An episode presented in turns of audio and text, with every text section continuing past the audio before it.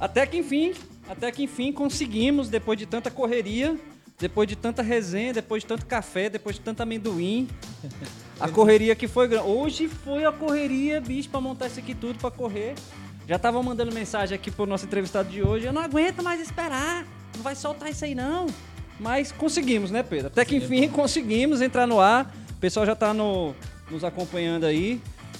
Pessoal, mais uma semaninha de volta aí, a gente aqui no Brasólia. Tô aqui regulando aqui os fones nessa correria. É, hoje temos aqui junto comigo desta vez, que chamei várias vezes, até que enfim conseguiu. Tá morando na roça só, virou churrasqueiro. É, estamos aqui hoje com o Pedro, que vai me ajudar aqui nesse bate-papo. Fala aí, Pedrão. Hoje é nóis, moleque. E obrigado pelo convite. E esse convite eu sei que eu tô demorando pra caramba. Demorei pra caramba pra vir. Mas eu tô aqui agora é ad eterno, se Deus quiser. Obrigado pelo convite. E vamos lá, vamos conversar muito hoje, viu, gente? É, eu tô até com meu cafezinho aqui hoje, que essa correria foi tão grande. E hoje, assim, o pessoal fala, pô, mas o papo tá sendo só política, porque a ideia não é ser só política. Mas no momento que a gente tá vivendo, né? É então, é vai ser política, não tem jeito. Né, algumas coisas, Uhum, né, Fala mais pertinho aí. É importante, né, a gente esclarecer algumas coisas, até Uhum. porque para elevar o nível de consciência do eleitorado. Uhum. pô. Acho importante a gente discutir os momentos que a gente tem no Brasil, Uhum. e principalmente em Brasília, que é a nossa casinha. E hoje é o seguinte também, a gente tá com uma pessoa aqui hoje que, lógico, todo mundo já viu e não tem nem como fazer suspense, né? Todo mundo já viu aí na, no- na chamada do vídeo. É, a gente tá com uma pessoa hoje aqui que é muito conhecido na, na Polícia Militar, não só pela sua atividade é, policial ali, mas é, trabalha muito tempo como porta-voz, como assessoria de comunicação na PMDF. Eu conheci também é, nessa época, então estamos aqui hoje, Major Miquelo. Boa noite. Boa noite. Tudo bom? Obrigado por você estar aqui, cara. Eu que agradeço. Eu já tinha te chamado um tempo atrás, mas eu acho que você estava ali em cima do muro se eu ia ser candidato, se eu não ia, e estava meio na dúvida se ia fazer, se ia vir ou não. Aí depois, quando a gente, por acaso, a gente trabalhou junto um dia desse, né? A gente batendo papo sobre isso. Ah, você que me chamou, não sei o que, aquela conversa. Aí o Pedro fez a ponte de novo e deu certo você estar aqui. Que Isso. bom que você veio, cara. Obrigado por você estar aqui, viu? Eu que agradeço, cara. Agradeço muito. Agora é o seguinte, é, eu lembro que quando eu trabalhei contigo, tinha muito tempo que eu não te encontrava, né? E aí eu fui trabalhar contigo esse dia, a gente passou aí oito horas aí trabalhando, conversando muito, conversando muita coisa, muita coisa, muita coisa. E aí tava naquela, a gente conversando sobre política, sobre polícia militar, sobre um monte de coisa. É, você me contou a história, eu tenho várias histórias que eu vou querer que você lembre, mas a gente seguindo uma cronologia, é, você me contou uma história bacana de como que você entrou na polícia militar. Como é que foi essa história aí? Cara, foi engraçado mesmo. É, Eu fui fazer, eu estava fazendo vestibular para medicina, inclusive eu e o meu melhor amigo que está aqui hoje, que é- entrou depois de mim no bombeiro, que saiu coronel quatro anos antes de mim até. Ainda nem saí coronel, né? e aí é, eu fui fazer a inscrição e meu pai nesse dia me deu duas notas de 50. Aí falou, guarda no bolso e uma na meia, porque se você perder, você tem a outra. Né? Meninão de tudo, 19, 18 anos e tal. Uhum. E aí eu fui lá fazer. Aí chegou lá na escada, quando eu estava subindo, era o último dia de inscrição, um- uma pessoa me abordou, falou, lembra de mim, Miquel? Eu, não. Eu estudei com você no primeiro grau e tal. Aí ele foi falar, eu falei, o que você vai fazer? Ele falou, vou fazer o concurso para oficial do Exército. Oficial do Exército. Aí ele foi explicando e tal. Aí eu falei assim, pô, que legal. Ele falou, garra mil reais para estudar e sair formado em Direito para o MB. Ele falou desse jeito. E é um concursão, tal, você vai ser oficial do Exército, vai seguir carreira. Aí eu, cara, vou fazer esse negócio. Aí eu, pô, me interessei, porque eu achava lindo as Forças Armadas, né, tal. Tinha um avô que falava muito das Forças Armadas. Apesar de ninguém na minha, na minha família, é, a minha família praticamente não, não tinha esse hábito do concurso que é, o brasiliense tem, né? Eu não tinha isso. Aí eu peguei e fiz inscrição pensando que era exército. Quando eu passei, era polícia militar. Eu não tinha nem noção do que, que era. Isso em que, an- que ano que era? 96. Eu entrei em 98, mas o concurso eu acredito que foi em 96.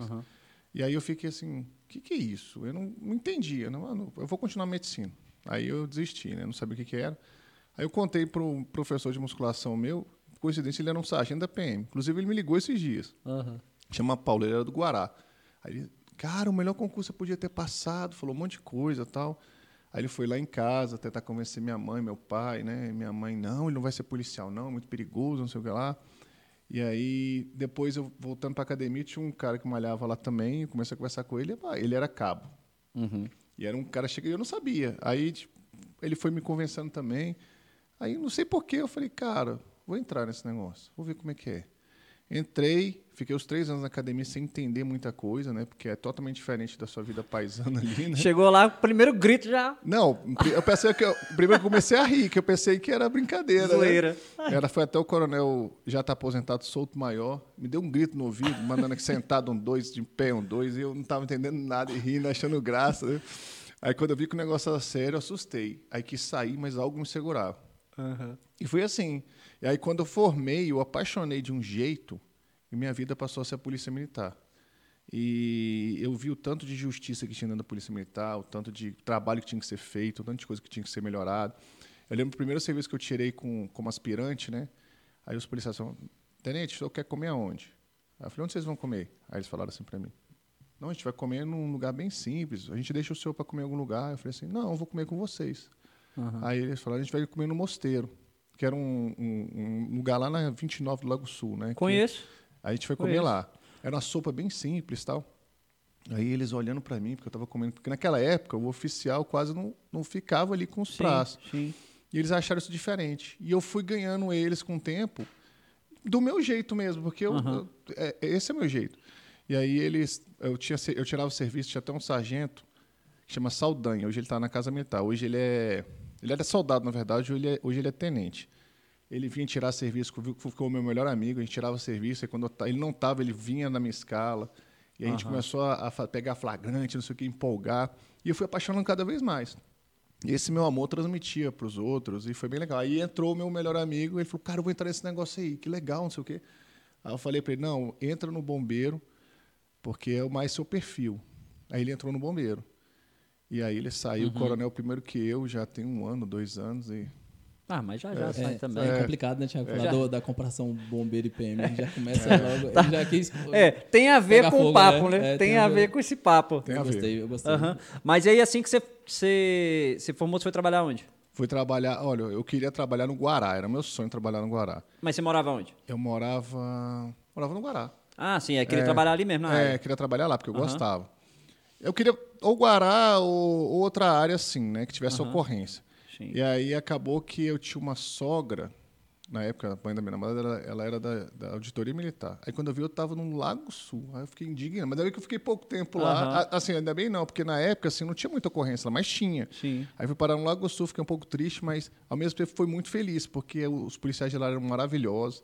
E aí tinha muito flagrante. Quando eu fui ver, o Lago Sul é um dos lugares mais perigosos, porque quando tem assalto no Lago Sul, é grande vulto. É grande vulto, é. os caras bem armados, os caras bem. Não é aquele pebinha que a gente pega. Eu trabalhei muito tempo lá. É, é um lugar perigoso até para o policial. Então, assim, quando tem um assalto lá, é um negócio bem esquematizado, bem quadrilha, é um é, negócio exatamente, diferente. Exatamente. E aí de lá, você, aí que você conseguiu ir para o Guará depois, não? Não, eu trabalhei muito no Guará em operações, no serviço voluntário. Uhum.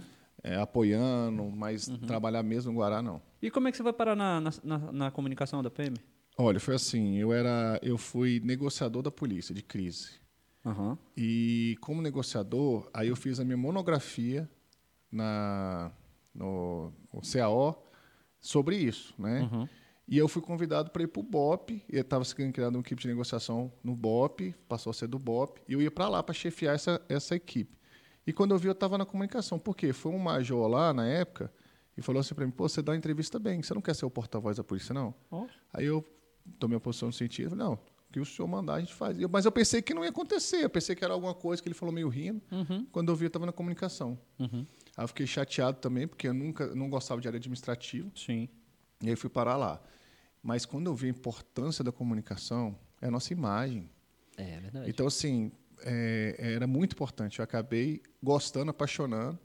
Tanto é que tentaram me tirar várias vezes, né? Porque a gente foi desenvolvendo trabalho. Hoje a PM é conhecida. Uhum. A PMDF é reconhecida e a gente tem muita pauta positiva na mídia, coisa que não tinha. A gente conseguiu entrar na mídia uhum. estrategicamente, uhum. conseguiu entrar em vários locais que a gente não entrava. Uhum. E aí a gente começou a ter positivamente. Mas, assim, gerou também muita. É, é um trabalho muito grandioso, então acaba que gera muito problema também, para mim principalmente. E aí eu batalhei muito, fiquei lá, não tinha ninguém para me proteger, né? Todo mundo pensa assim, ah, o Major ficou lá porque ele é ele é forte. Eu não sou, eu não tinha ninguém, era o meu trabalho. Uhum. Aí teve uma vez que eu saí, que a imprensa fez um, um capa de jornal, essas coisas. E ah, a imprensa que segurou. Não, cara, até pessoal da polícia, os policiais foram lá. Cara, eu lembro que eu desliguei meu celular porque eu não aguentava as pessoas me ligando, porque eu me emocionava, né? Pô, eu não sabia que eu tinha feito um trabalho daquele jeito. E aí, policial, não, mas você tem que ficar lá, o senhor tá defendendo a gente. Eu lembro, eu lembro. Isso tem o quê? Uns dois, três anos? isso Foi aí? 2018. Eu lembro do, dessa época que rolou uma. Eu tenho uns, uns colegas conhecidos na área de jornalismo, né? E eu, conhe, eu, eu vi esse burburinho rolar. Mas quando por acaso você saiu ou, ou- ou quase saiu de lá, foi porque te tiraram ou você quis? Tipo, Me tiraram. iam te tirar. Eu nunca, eu nunca quis. Porque eu sabia a importância daquilo ali. Então, assim, Uhum. era um lugar que não podia perder aquilo que a gente já tinha ganhado. Uhum. E aí, por exemplo, agora eu saí, mas eu deixei um, um- um capitão lá que está indo na mesma linha e está levando bem, está defendendo a tropa, está fazendo o que a gente tem que fazer, porque a Uhum. importante. comunicação é para defender, é para mostrar nossa imagem positiva. E, e ele está fazendo isso. Então, meu, eu não saía de lá por causa disso, que eu sabia da importância. Aham. Agora, então, e a, eu lembro também, aí vamos lá, aí eu vou entrar na parte política aqui, pensando aqui a, a respeito da política. Eu lembro que na última eleição, que foi de 2018, né? É, você chegou a ser muito cotado para sair a deputado distrital, mas não saiu. Deputado federal. Até. Federal? É. E a- não saiu naquela época, todo mundo falou, não, ele vai vir. E agora decidiu sair. Por quê? Naquela época, quando falavam de política para mim, eu tinha uma, uma repulsa. Não, não queria. Porque a imagem que eu tenho da política, eu tinha na época, né? É que não eram pessoas, né? Que era, era um negócio que era queimado, né? Para mim. Eu falei, cara, eu não sou político, eu não quero ser político. Apesar de eu ser um político natural, sei lá, vamos dizer assim, né? Eu nunca procurei ser político. Teve um cara que me procurou de um partido e falou: assim, o seu nome está entre os três mais queridos do DF. Agora ou lá, lá, Lá, na última. na última já É, estava assim. E veio gente, até um, um cara que trabalha na Polícia Civil, que falou a mesma coisa para mim. Aí eu vi que era verdade. E muita gente falou: se você tivesse entrado, você tinha ganho em qualquer, qualquer um que você entrasse. Eu falei: não, mas eu não quero isso aqui. Aí eu. Aconteceu o quê? Por que, que eu vim nessa agora?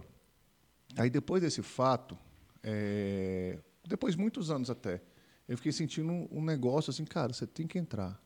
Você tem que entrar. Eu não sei explicar o que, que é, assim, muita gente não vai acreditar também. E eu fiquei sentindo, sentindo, sentindo, até o momento que, cara, eu comecei a falar para minha esposa, amor, que negócio é esse que eu estou sentindo no coração aqui de que de política? Eu não estou acreditando nisso. Ela falou assim, não, amor, não faz isso não, não entra Mas quando você negócio. fala que não vai acreditar é, é em relação à parte religiosa? Parte de Deus? religiosa, é. Não, Parte mas aí tem gente que vai acreditar É, também. É, tem. Mas assim, é, é, é porque muita gente. Isso, eu nunca tinha vivido isso. Eu nunca tinha Acho que é vivido bom você contar, se você não tiver problema contra isso. Não, eu nunca. Eu tô falando assim, eu sei que você queria vai. saber disso, né, Thiago? Você tava curioso, né? A gente tava conversando aqui, ele tava É. curioso pra saber. Eu falei, cara, pergunta. É, e eu acho assim, é, Ah. um- é assim, não é que muita gente vai acreditar. Eu, eu, eu tô falando isso até para as pessoas acreditarem. Uhum. É outro mundo. Então, assim, eu comecei a sentir, sentir, sentir, e eu falava com minha esposa, e ela, não, não, não, não sei o quê. Mesmo porque ela, ela, ela trabalha com jornalismo, né, assim, Uhum. e, podia prejudicar até ela, né? E eu pensei, cara, é, tá, tá certo, eu dava um passo para trás.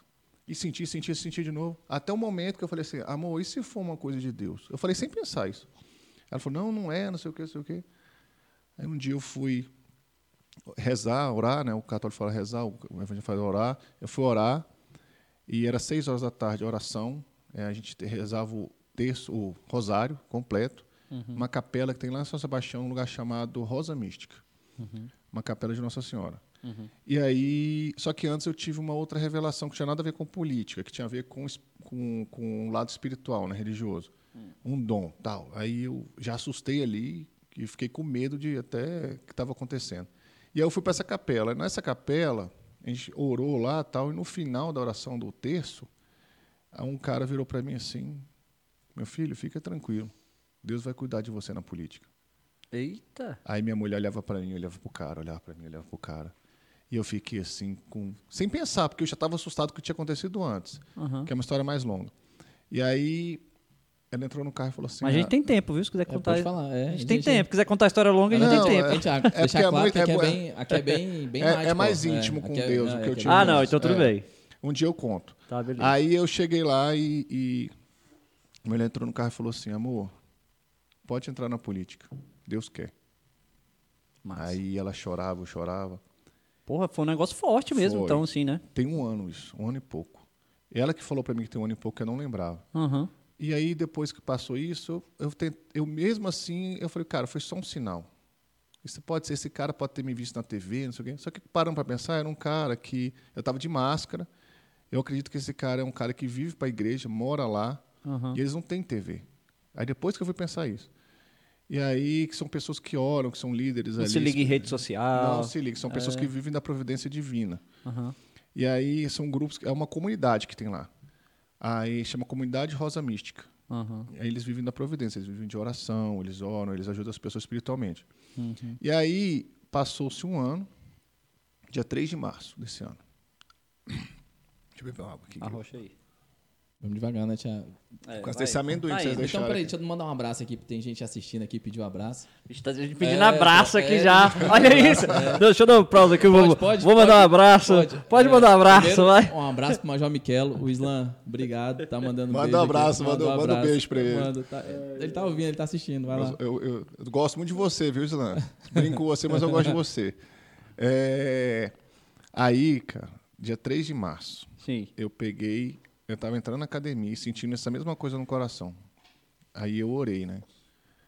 E aí quando eu orei, falei assim, Deus, me dá um sinal bem forte se é para eu entrar nisso, porque é um meio muito difícil.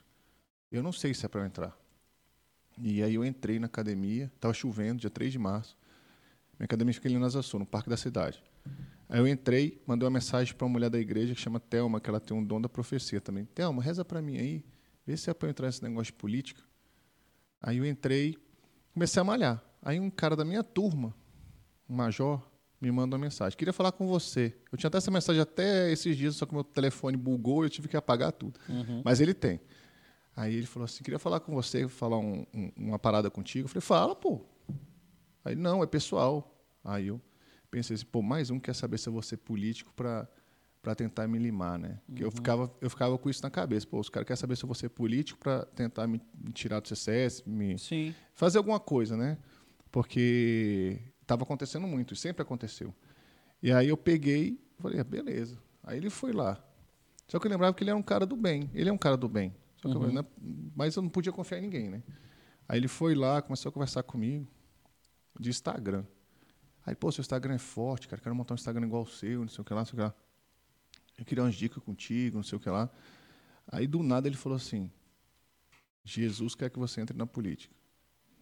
Outro sinal. Outro sinal, mas foi tão Caramba. forte que eu virei pro lado, eu senti um calor assim, comecei a chorar de novo. De novo não, dessa, igual da outra vez. Eu chorei Sim. assim e não queria virar para ele porque eu fiquei com vergonha. Aham. Aí ele ele ficou batendo no meu braço assim do lado aqui. Por que, que eu te falei isso? Oxi. Por que, que eu te falei isso? Cara, porque... ele falou três vezes. Por que, que eu te falei isso? Aí no final ele falou assim: Eu não sei nem por que, que eu tô aqui. Aí eu virei. Aí eu falei para ele assim: Eu sei. Caraca. Aí contei a história pra ele. Eu tinha acabado de rezar e pedindo um sinal bem forte. Aí ele botou a mão no rosto assim e falou assim: Cara, você é a resposta do meu sonho. Aí o que sonho? Aí ele contou, né? Que há dois anos atrás ele teve um sonho que ele estava saindo da quadra dele, mora na Asa Norte, e tinha uma revista e a mulher da igreja dele, ele é, ele é evangélico, ele até saiu da PM um tempo para, eu não sei se foi para ser missionário, não sei o que, que foi. Ele até perdeu muita vaga na minha turma. E aí ele abriu, a- ele falou que a mulher estava com a revista aberta, falou: "Você vai mexer com isso aqui agora, política". Não sei se foi bem essas palavras, mas foi mais ou menos o que ele falou. "A- Agora eu entendi o meu sonho. E eu tô contigo. Aí eu falei assim: "Você sabe onde a gente está se metendo?" Aí ele, ele falou que eu falei isso várias vezes para ele, tipo confirmando. Sabe onde a gente está se metendo? Depois, depois a gente começou a contar um monte de coisa. Ele falou, cara, eu tô sentindo a mesma coisa que eu senti. Ele fez um curso de. Ele foi operações especiais, né? Aham. No curso dele, não sei quantas dezenas de pessoas, né? não sei se era 40, 60, só teve três formados, e ele foi um dos três. Uhum. Ele falou, estou sentindo a mesma coisa, o impossível vai acontecer. E aí eu falei, então vamos junto. A gente não sabia nada de política. Aí começamos a estudar, tal, não sei o quê, não sei o quê. Aí eu fui orar para Deus, né? Deus, de novo, né? Eu falei, cara, tem que ser com Deus, porque entrar nesse meio tem que ser com Deus, eu não consigo nada sozinho. Eu orei de novo, falei assim, Deus, agora eu sei que é para entrar na política. Beleza. Aí no outro dia, dia 3 de março, dia 4 de março, a resposta daquela mulher que eu mandei a mensagem. Thelma, ora por mim aí, vê se é para entrar na política. Aí ela mandou a resposta. Estou orando por você. Aí no, na segunda mensagem ela falou assim, mas Deus está me dizendo, o Espírito Santo está me dizendo que você acatou o chamado.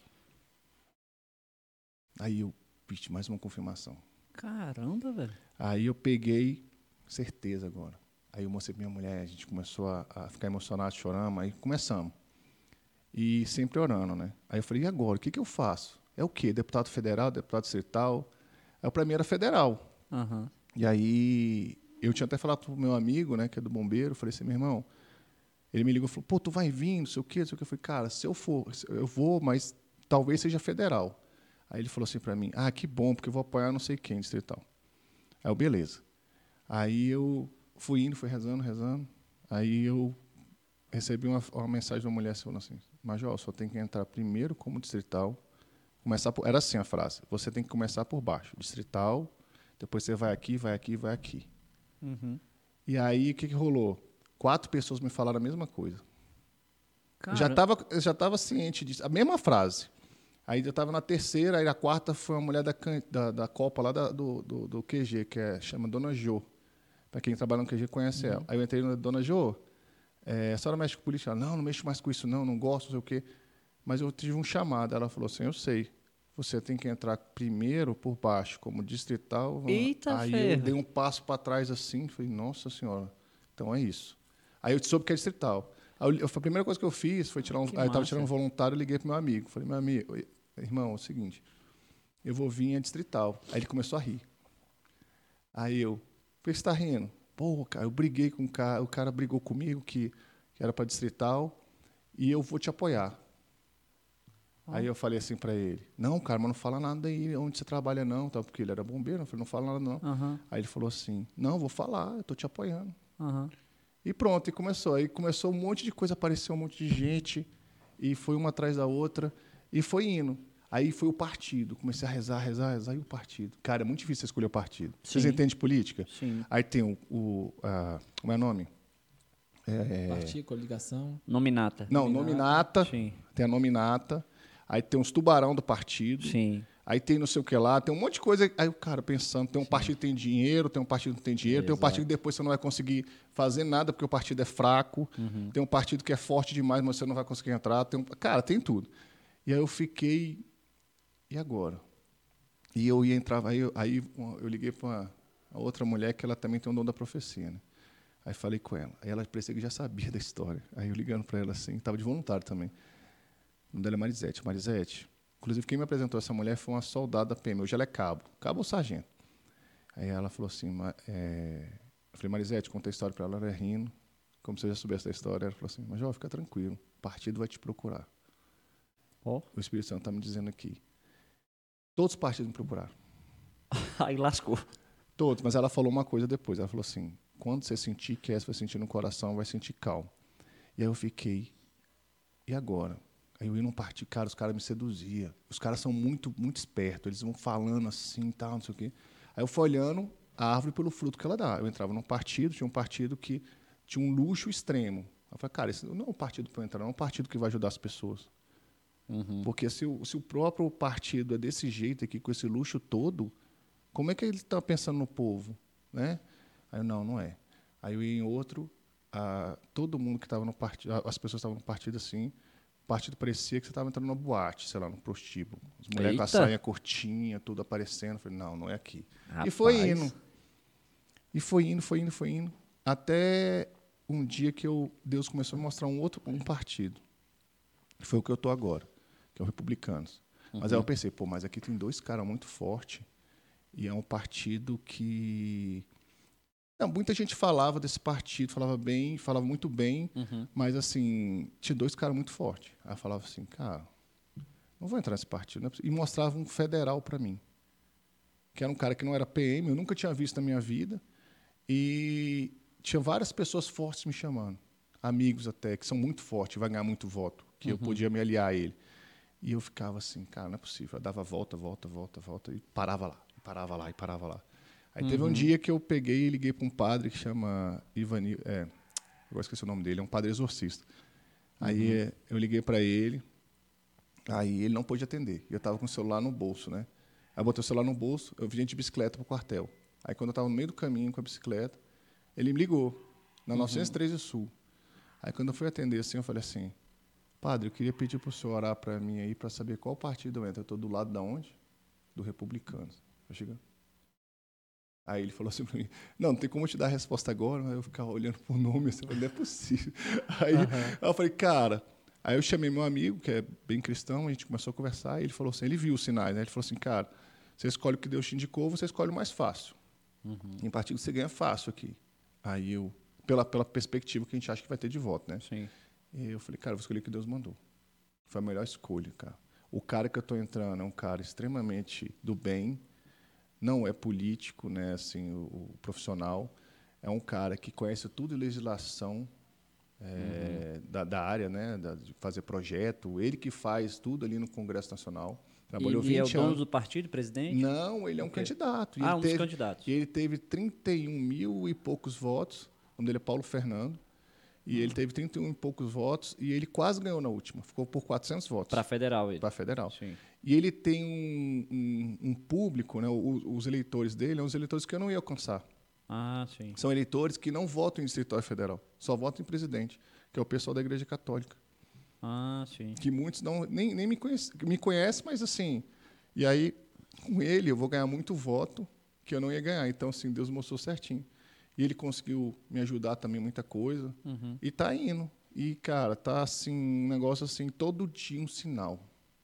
Todo dia. N- Não parou os sinais. Não parou. A gente junta a equipe assim, tem hora que. é, eu sou o primeiro a chorar, né? Aí o, o, o meu amigo Serginho quase não chora. O outro enche o olho de lágrimas, assim, às vezes cai uma O outro gotinha. chorão também?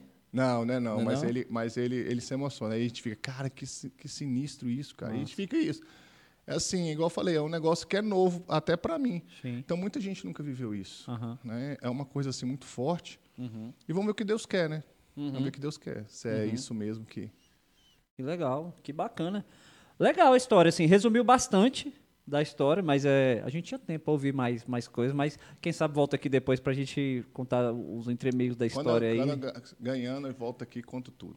né? Eu vejo que a, a sua rede social lá, Instagram principalmente, né? Você é, bem pouco, atu- né, você é bem atuante lá na, na, na rede social lá. É, você sempre gostou dessa, dessa. Assim, não teve rede social a vida toda, né? Mas você gostou. Como é que foi essa. Ah, vou colocar aqui a ocorrência, vou fazer assim e tal. Ó, Ele O- tá, Que que ele é? tá viajando ali. não, o É. meu. Também Que essa, foi? né? Pô, Sinal. ele tá no amendoim aí. Não, o amendoim tá o gostoso, cara comeu cara. amendoim, pô. Tá aqui, ó. No meu ouvido. É com segura, pô. É, o meu Instagram, ele é novo. Uhum. Eu acho que ele deve ter dois ou três anos. Mas que eu mexo nele mesmo deve ter um ano e meio.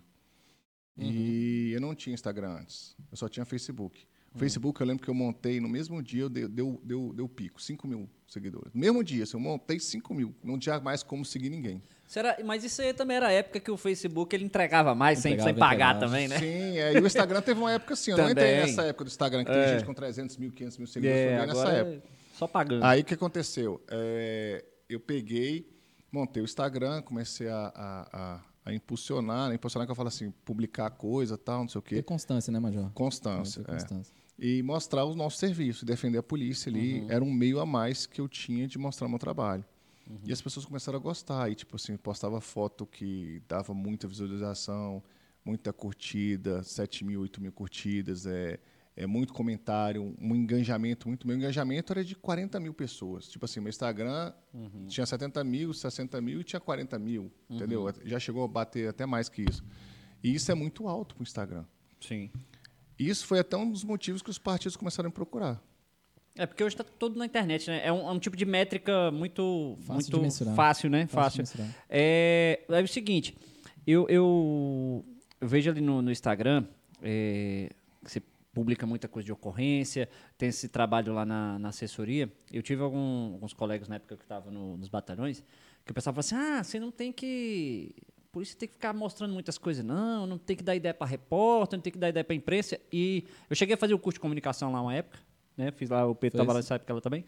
É, e aí eu, eu falava com o pessoal, falei, cara, mesmo antes de fazer esse curso lá, eu, eu tinha essa noção assim, do quanto que é importante é, você estar mostrando as pautas da, da polícia Até lá, né? porque você, antes de fazer o curso, você já trabalhava lá no 5 Batalhão, que dava suporte pra gente de vez em Sim, quando lá com fotografia foto, e matéria. Isso, isso. Então o Thiago já sempre teve muito à frente disso aí. Então, assim, aí eu, eu vendo o seu trabalho lá, me, me também parecia que, é, e aí você pode me dizer mais sobre isso, que além da divulgação das ocorrências, como são solucionadas, me parecia que você tinha uma defesa também dos policiais em ocorrências, da, da atuação, de como ocorria, porque assim, acontece uma coisa na, na ocorrência lá, o cara dá um tiro, fala, ah, despreparado lá, e parece que você sempre procurou ir na outra via, do tipo, não, peraí, ué, é o cara que está lá na ocorrência, ele que sabe, você tentava analisar, falava com o pessoal, tentava defender, tinha esse papel também, né? Tinha, era o principal. Foi, o- foi o, o que acontece?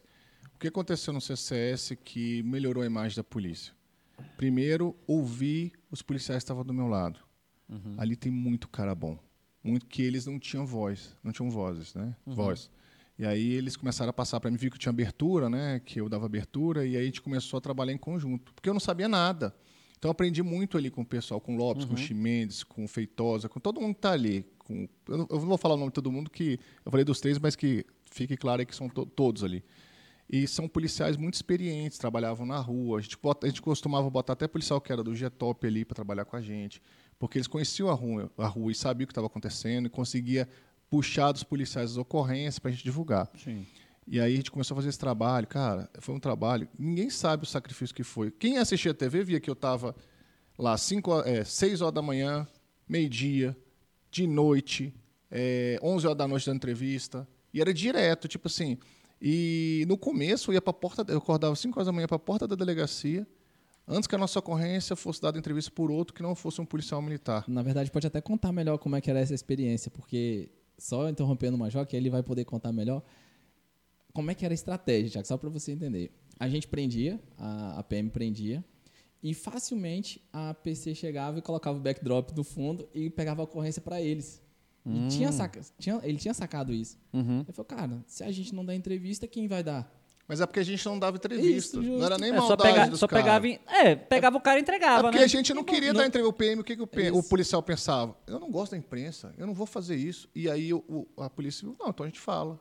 Eles não, não vão deixar de falar. Precisa- e sim. eles podem falar de outras coisas também. Até muitas vezes a ocorrência é nossa, a gente pegou ele fala de outra coisa, isso é normal. Mas assim, eu comecei a ir para a porta das delegacias, comecei a dar entrevista, e aí comecei a ganhar imprensa. Comecei a conseguir entrar na imprensa. Eu lembro uma vez, eu, eu fiquei amigo de um jornalista, coisa que era difícil. Aí eu consegui eh, ficar amigo de um jornalista. Aí ele falou assim: vem cá na- no, no jornal tal, que era um jornal grande, talvez o maior até. Senta aqui na- no hall. E vamos, eu vou te mostrar como é que você vai ser um assessor de imprensa. Aí eu sentei lá. Aí quando eu sentei, tá vendo esse cara aí? Delegada civil, não sei quem. Tá vendo esse cara aí? Não sei quem no Detran. Tá vendo esse cara aí? Não sei quem. Não vem um policial aqui, militar. Eles não se aproximam da gente. E você, para falar mal de um amigo, é muito mais difícil. Os caras jogam bola com a gente, sai com a gente. Quem é esse? Pode falar quem é isso aí? É um jornalista. Não pode falar quem é. Não, não Ele posso não trabalha falar. com nomes. É, não, não Não trabalho com nomes. Ele, ele hoje, eu nem Cartaz. sei se ele tá. Ele. ele, ele não, foi o cartaz. Joguei, né? Vai que, né? Ele, tá, que, ele né? também me ajudou bastante. Aham. Mas ele era um cara que era fã da polícia, então era mais fácil. Agora, ele foi mostrando que a estratégia era me aproximar da imprensa. Sim. Aí comecei a fazer. é, comecei a me vestir como um jornalista, que era uma técnica de negociação que eu tinha. É, porque quando eu ia para a ocorrência Como é de que se negociação... veste como jornalista? a- O serviço de inteligência... Depende de qual jornalista. né? É, o serviço de inteligência levantava o, o- o perpetrador, né, que, a gente, que o policial sabe o que é, o causador do evento ali da crise, Sim. a roupa que ele estava vestido, quem era, como é que ele era, e eu ia imitar ele. Uhum. Aí criava empatia. Então eu falei assim, não, não é difícil vestir como jornalista porque ele, ele, ele se veste com calça jeans e tal, é normal. Só que eu comecei a ir como eles ali e tal, conversar, e fui indo, fui entrando, fui indo. Quando eu vi, fiquei amigo de vários. E fui aumentando a amizade e consegui começar, junto com a minha equipe, a emplacar coisas da polícia. E convencer os policiais a mandarem ocorrência pra gente. E, e era um trabalho de formiguinha, um trabalho difícil, sem parar. Cara, eu lembro de, de gente falar assim, de onde você tira tanta energia? Teve um coronel que falou assim pra mim, de onde você tira tanta energia para trabalhar? Tipo assim, eu falei, não sei, mas vai. É porque era a imagem da polícia. Massa. E eu não aceitava que ninguém falasse mal da polícia. Uhum. Então, assim, quando eles falavam, às vezes eu tinha que engolir seco. E aí tinha que conseguir contornar ali. E eu via que muitas ocorrências que iam para lá, que a imprensa eh, passava, só tinha um lado a versão daquela pessoa que estava falando, denunciando. Não tinha um lado policial. Aí eu passei a ligar para o policial, passei a, a entender a ocorrência que o policial tinha feito. E muitas ocorrências depois eu consegui, antes de sair da imprensa, mostrando a verdade, coisa que a gente não fazia antes, derrubar. Então, 80% das ocorrências que chegava lá, a gente derrubava. Chegava alguma coisa acusando os policiais que ia sair na mídia, a gente derrubava. E deixava de queimar a PM. E a gente começou a mostrar as coisas positivas, inundar eles de coisa positiva. Eu lembro um dia que o policial fez um parto, não sei se foi São Sebastião ou Paranoá. E aí foi um dos primeiros que foi filmado. E aí eles filmaram, né? Aí eu liguei, né? Eu vi no SGO. A gente ficava com o SGO aberto. Aí, pá, Fica cara, até hoje. Major. Até até hoje, hoje, até fica até hoje. É uma ferramenta. Aí, pá, olhava assim. E é uma coisa de louco, né? Qualquer um consegue fazer isso. Pá, olhava assim. Cara, liga pra esse polícia. Me dá o telefone desse polícia aí. Aí eu ligava pra ele. Meu irmão, o que você tá fazendo? Major, eu não posso... Era capitão. Tô Capitão, com, o pode... menino, tô com o menino no colo aqui, peraí. Não, capitão, a gente tá fazendo um parto aqui, não posso atender agora. Meu irmão, só filma. Filma, Esse se vira. foi parar na Fátima Bernardes depois? Foi. Ah. Foi esse. E aí teve um que desgasgou um bebê. Aí começou os PM querer filmar tudo e começou a filmar e me mandar. Perseguição. É, tudo que acontecia me mandava. Eu lembro desse polícia aí, uma postagem. Eu não sei onde é que eu vi, se foi uma Metrópolis, onde é que foi, foi próprio Instagram dele, que eu não lembro o nome dele, infelizmente. É, foi interessante a forma que ele falou. Assim, ele postou um negócio assim, ele falou assim: Olha como é que a vida é louca. Ontem eu saí para ele fazendo um. Ele tirou uma foto assim, né? Com o fundo da tipo Rede Globo. Ele falou assim: Olha como é que a vida é louca. Ontem eu me arrumei, eu, eu, eu coloquei a farda para ir trabalhar. Ontem. Hoje eu tô no Rio de Janeiro na Rede Globo. Foi. Tipo, olha como a vida é louca. Tipo, aconteceu a ocorrência no dia anterior, no dia seguinte ele já tava lá dando Lembra do entrevista caso do lá. Teodoro? Teodoro, o sargento Teodoro? Entrou que salvou. 20 e tantas Pô, que deu um pessoas. chute na porta, lá Isso, entrou. é. Entrou que os outros, chamas, os outros policiais Sim. não conseguiram entrar, Sim. que foi corajoso pra caramba aquele bicho lá. Aí ele fez, ele pegou aquela ocorrência, a filmagem foi parar só na TV Brasília, porque os policiais passavam muito por cidade ale- é, Cidade Alerta. cidade alerta. Passava muito para eles as ocorrências. É, e aí só passou lá.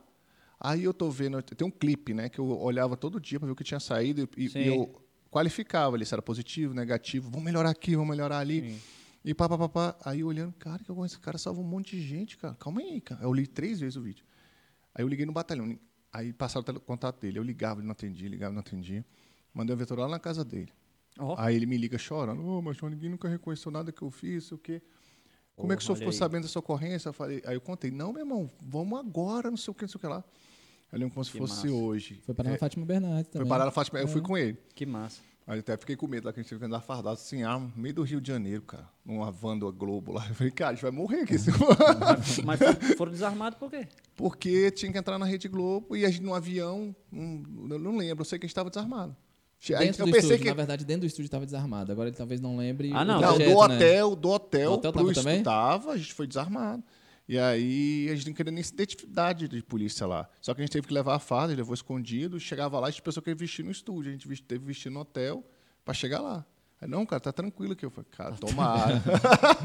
Tá tranquilo. é, eu passo ali. Aí o, o- a van era do miliciano, tava tudo certo. O cara É, pode é, pode parar. ser. Pode levar. Mas aí esse policial até foi promovido. Foi, a E gente fez outras foi. campanhas com ele, pô. Ah, a gente verdade, ainda mais. verdade. Então, Não, a gente- o que aconteceu? Vários policiais fizeram atos heróicos, eu não estava sendo promovido. E aí eu falei, pô, por que, que não está sendo promovido? Pô, porque esse cara, teve um cara que salvou uma mulher de uma fossa de não sei quantos metros de profundidade, ele caiu, um PM, se não me engano foi no Gama, ele até eh, fez a, entrou com o processo novamente. E aí eu falei, cara, calma aí, esse aqui vai ter que ser, esse aqui vai ter que ser. Aí eu armei, né? Aí eu liguei na Record, falei com os meus amigos, falei assim, meu irmão, que dia que o governador vai dar entrevista aí? Aí o cara falou assim, amanhã. Aí eu falei, bota esse cara aqui, não sei o quê. Ah, a gente bota no mesmo horário. Assim, junto. Aí o governador estava chegando, era o Hollenberg, né? Aí ele chegando assim, eu peguei o celular, aí eu falei com segurança dele, que era um major da turma na frente da minha. Eu falei, meu irmão, posso falar com o governador? Ah, isso amarra em você, pode falar. Aí eu falei, governador, olha isso aqui, esse cara foi herói, salvou 22 pessoas do incêndio, incêndio uma mulher grávida, não sei o quê. Aí ele não- botou óculos assim, eu lembro até hoje. Botou óculos assim, falou, meu Deus, cara, esse cara é um herói. Liga aí pro comandante agora e manda promover ele. Eita. Aí foi, aí, Aí, ele foi, aí ele foi promovido. Que massa. Vários não foram, que foram Massa, heróis e tal, não sei o quê. massa. Aí eu falei assim, não adianta só botar na mídia, tive que fazer um, um negócio. É. Mas era engraçado, Thiago, porque naquela época o policial ele tinha medo de ir pra imprensa. Tinha Aham. medo mesmo. Que levava muita pancada, né? Ele não confiava. Demorou pra ele confiar até no CCS. Que aí a gente, eu lembro que a gente chegava, fazia a abordagem, ele disse, pô, não, não fala, não, cara, mas a gente, somos policiais. Não, não, não, a gente não fala com a imprensa. E à medida que o, o trabalho do CCS foi aumentando entregar confiança, Aham. as coisas foram mudando. A tropa foi aceitando melhor. Falou, cara, realmente, eu tenho que estar junto com, a- com o CCS, porque eles começaram a ver os benefícios. E eu acho que isso aí foi a maior vitória que a PM teve eh, nesses últimos oito anos, né?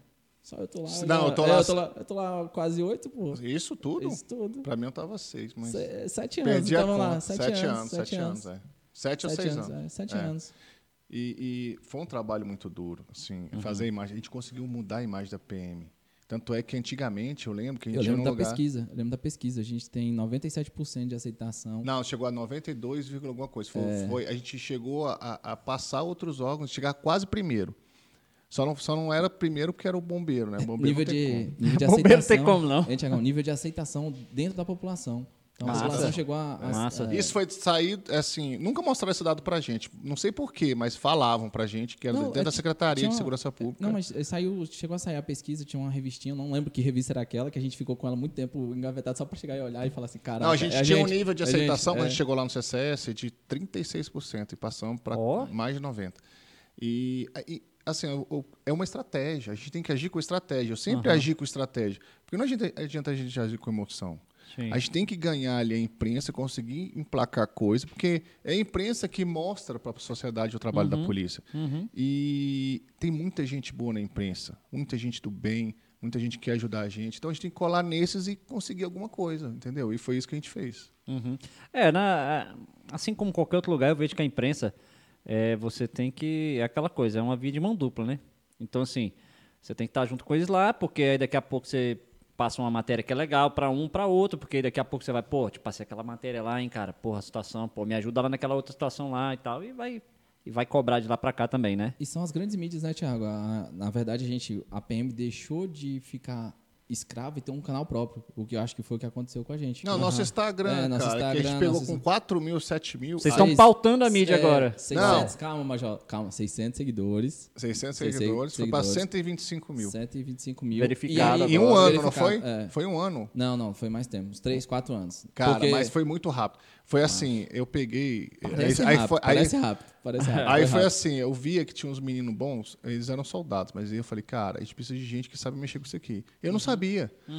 E botei na mão deles. Falei, meu irmão, mexe nisso aqui. Eram seis, eram seis ou quatro? Seis. Seis. Seis novinhos. Mas os moleques experientes nisso. Aí eu falei assim, faz isso aí, não quero nem saber, eu quero só o resultado, falava pra eles, né?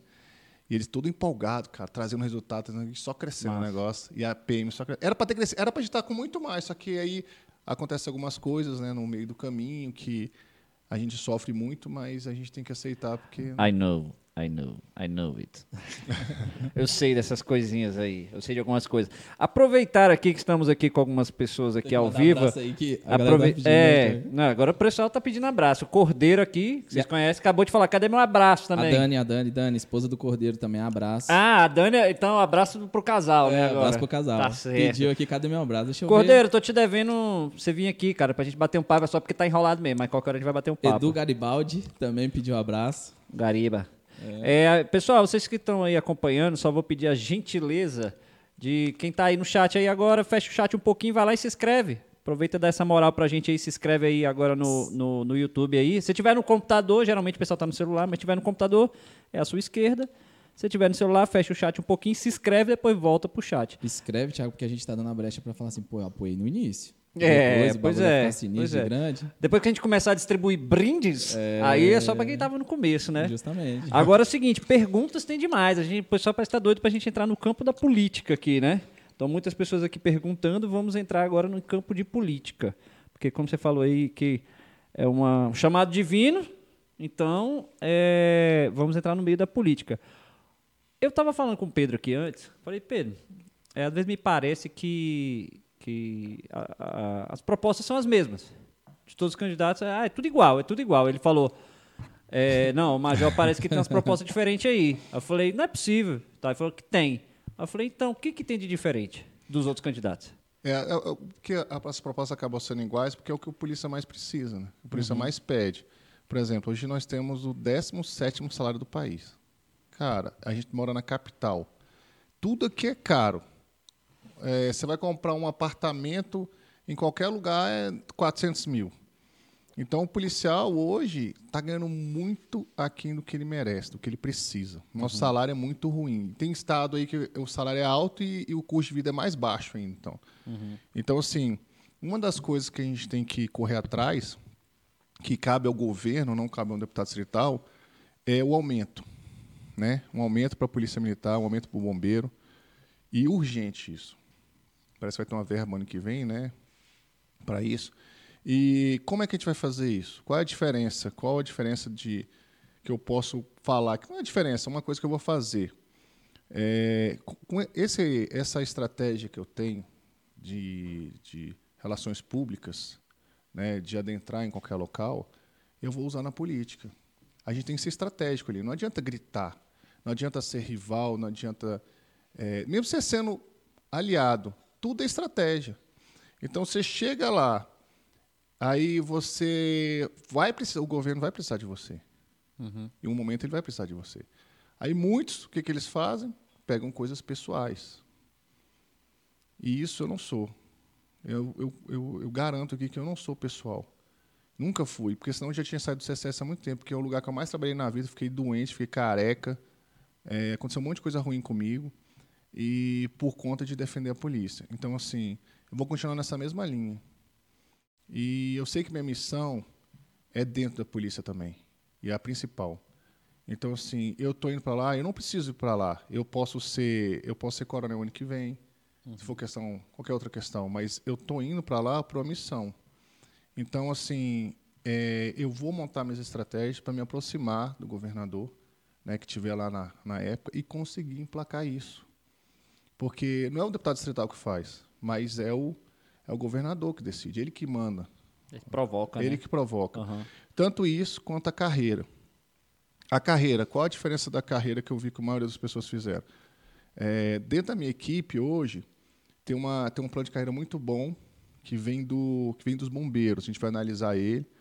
Que nesse último plano de carreira mesmo, eles, eles, eles tiveram a carreira, eles continuaram o fluxo deles. Tanto é que o, o meu amigo que entrou três anos depois de mim saiu coronel um ano já antes, eu nem saí ainda. E a mesma coisa com os praças, né? Tem gente lá que mal entrou já é sargento lá. Uhum. Então, eles, eles melhoraram muito o fluxo deles em alguns pontos e outros têm que melhorar. Então, assim, um plano de carreira conjunto, democrático, pensando sempre em mostrar para a tropa, para ver o que, que, eles acham, não chegar e impor né, o negócio, como já fizeram várias vezes, tentar fazer um negócio que a gente consiga trabalhar em conjunto e o melhor plano de carreira, onde a gente consiga tirar é, o atraso de alguns policiais, por exemplo, tem sargentos aí da turma de 2002, 2003, que eu fui comandante, que os caras são, são acabaram de sair sargento, cara. Eles, uhum. eles, eles, foram dos mais prejudicados na PM. Então, se não puderam fazer concurso para o Shoaen, então tirar esse atraso, tentar de alguma forma nessa carreira tirar esse atraso.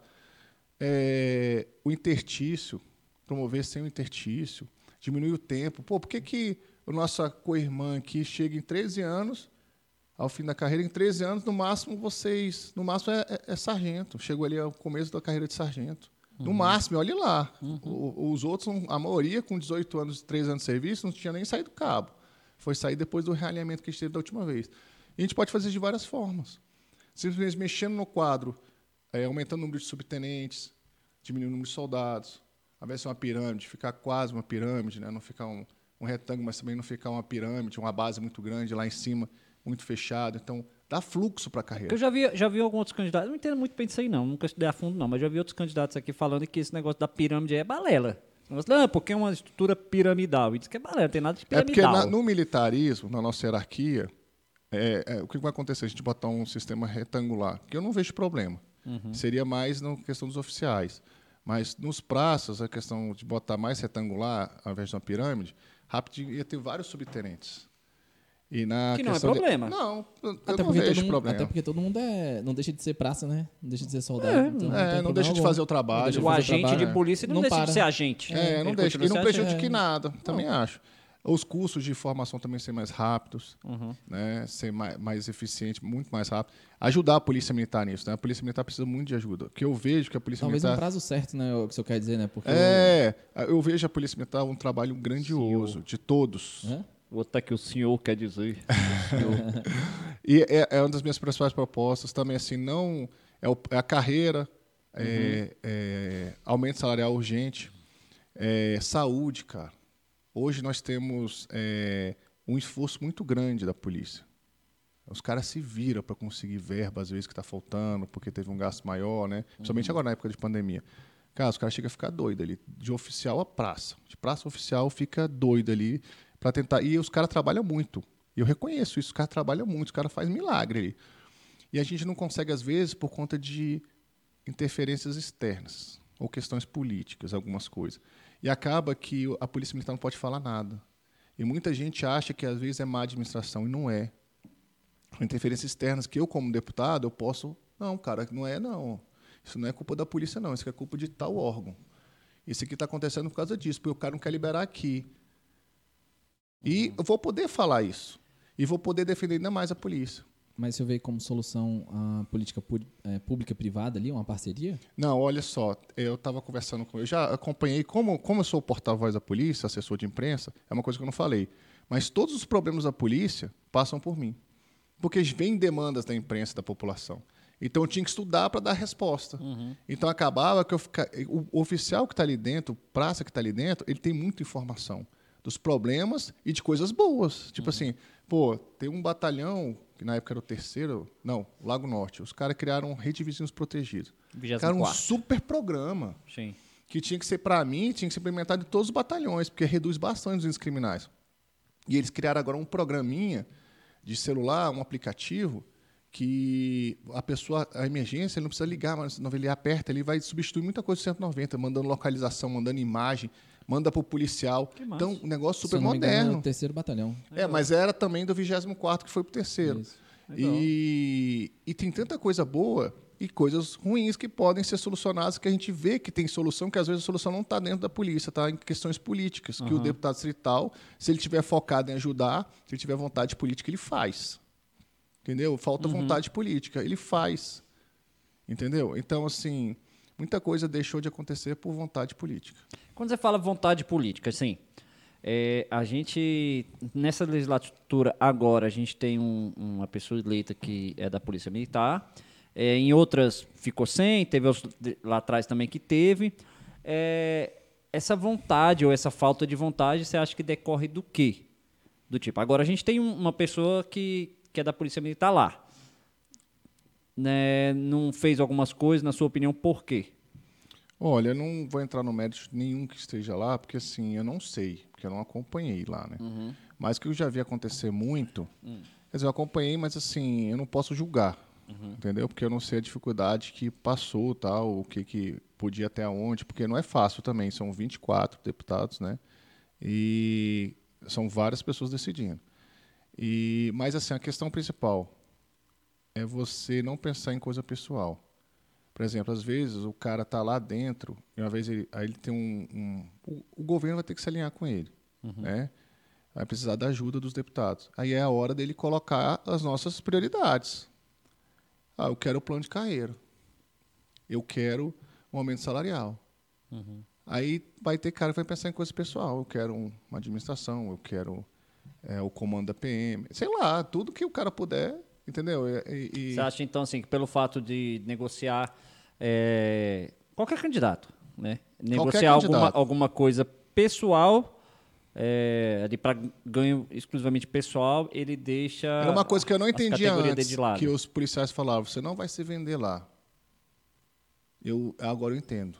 Eu não entendia quando falavam isso, não entendia Uhum. que tinha esse jogo. Cara, é um na vida é um jogo, né? E lá é, é- é um jogo grande. Lógico, é Sim. normal a política, Sim. mas é isso. É você saber fazer uma coisa que não seja pessoal. Falar, Uhum. cara, não, eu quero para corporação. Se juntar. Pô, cara, é, nós tínhamos lá, né, representantes tudo. E a Polícia Civil também tinham vários. Eles conseguiram aumento, né, dentro da Câmara Legislativa. Tem uma verba para eles ano que vem para um aumento bom para eles. Uhum. E vai acontecer da disparidade de novo. Eles ganharem muito mais que a gente. E eu não acho isso justo. Não que a, a- a Polícia Civil merece muito. Uhum. Mas por que, que a gente não vai ter isso? Por que, que ninguém brigou por isso? Ou brigou, só gritou, né? E aí é diferente você colocar isso à frente e, e- e- peitar isso e fazer mesmo, né? E, e- e convencer os outros lá e mostrar que está fazendo. Uhum. Ou você gritar, né? Gritar é fácil, né? Falar, falar é Eu, eu fácil. concordo que o, o- o gritar joga muito pra torcida só, Sim, né? a- e o que acontece? Muitos policiais, eles gostam disso. Aí eles, pô, tá defendendo a gente. Mas tem que ver o que que fez mesmo. Todo, não é só qualquer representante nosso, qualquer um que estiver lá dentro, a gente tem que ver o que, que o cara, o, o- o fruto que ele deu da árvore. Né? Ele é uma árvore, ele tem que dar um fruto. Ele deu fruto ou ele só ficou balançando? Não adianta, pô. Então, assim, é uma coisa. O, o cara que está lá, ele não tem. Eu, eu, por exemplo, quanto mais policial militar entrar lá, melhor. Também acho. Muito melhor, a gente vai ter mais força. Eu não estou aqui para falar mal dos não candidatos. Claro. Inclusive, se entrar os que já estão lá e eu entrar, melhor ainda. Se entrar Uhum. outro comigo, melhor ainda. Então, assim, é, está aí para unir forças. Vamos dominar tudo. É, seria isso. Vamos É, dominar verdade é tudo. E a gente tem força para isso, só que a Pior gente. que tem. Só que não se Só une. que agora não adianta, né? Agora já está em cima da eleição. É. Eu tinha, o Major tinha conversado com a gente ali nos bastidores, a gente até tinha falado da parte da, da remuneração e da grana, né, Thiago? Hum. Major, e a parte específica da- das gratificações que você tinha falado pra gente, você deixou de fora? E do SVG, que também ele tinha colocado aqui, que eu tava lendo aqui a, a proposta aqui agora. Hum. Conta aí pra gente, Major. É, do SVG e do. Do SVG e do... Qualificação. Ah, tá. Tá não sei se vocês dele. acompanharam. Olha, a proposta dele aí, ô, Se você não acompanhou, é, tem órgão que tá, órgão do GDF, Hum. está ganhando gratificação por qualificação. Isso vem da Câmara Distrital. E a gente tem um, o nosso órgão. Eu já estudei isso, eu tentei mostrar isso para a imprensa uma vez. Hum. Nós temos muitos doutores. Sim. Cara, nós temos, nós temos soldados doutores, cabos. E, é, cara, um orgulho isso. Eu conheço cabo doutora da PM. É, então, tem, se eu não me engano, tem até pós-doutorado. E tinha até o Major Borges, né? Ele estava fazendo doutorado dele, foi, É, foi Camila defender. Frazão lá de... É, o menino, ele, é, ele é sinistro. Doutorado também, Doutorado. do pelotão. Uhum. Tem o Major Senna também, que, se eu não me engano, ele está fazendo. E vários outros.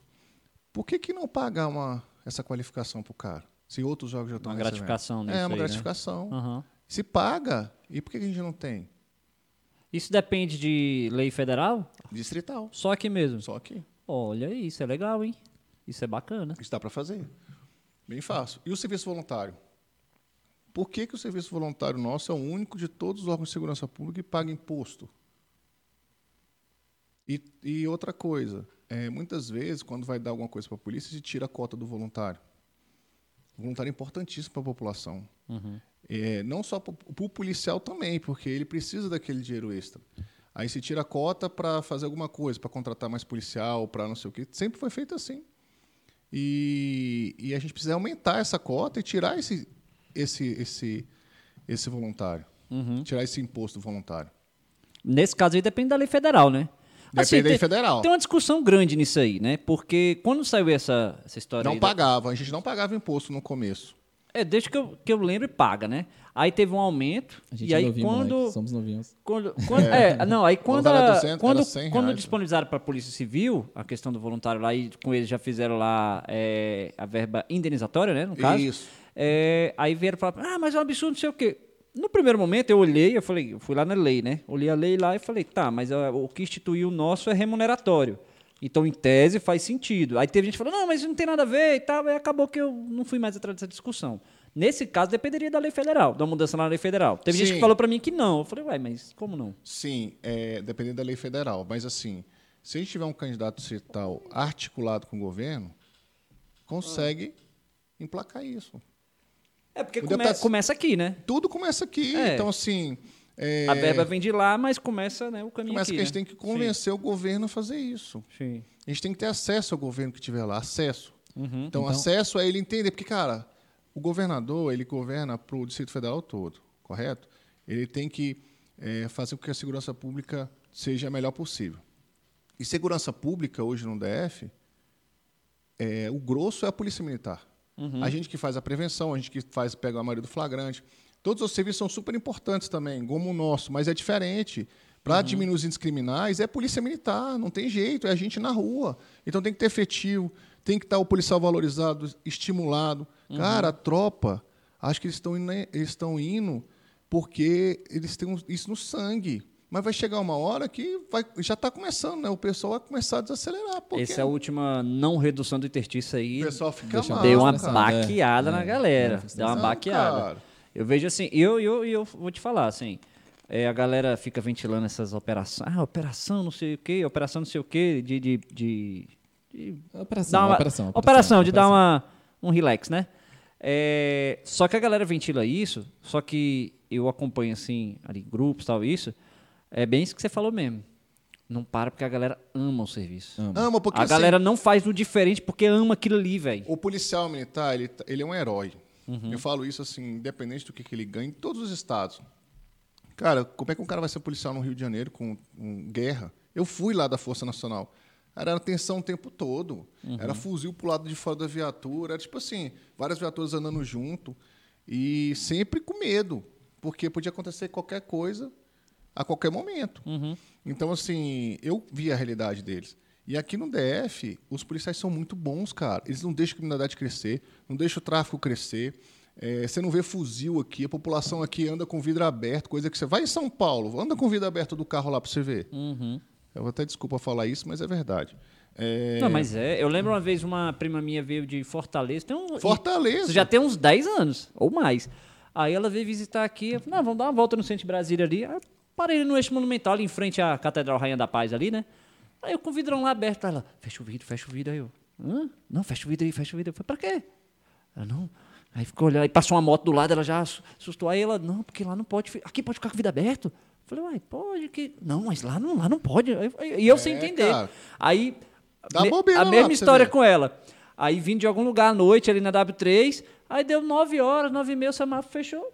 Você para. Aí ela, ela- você vai ficar parado aqui? Você vai ficar parado? Eu falei, mas o semáforo tá fechado. Não, mas 9 e meia, 9 e meia da noite, já você vai parar no semáforo. Acabou que, depois que eu visitei Fortaleza, eu comecei a, a, a noite aqui, Entender. avançar, avançar uns semáforos aqui à noite, por costume de lá.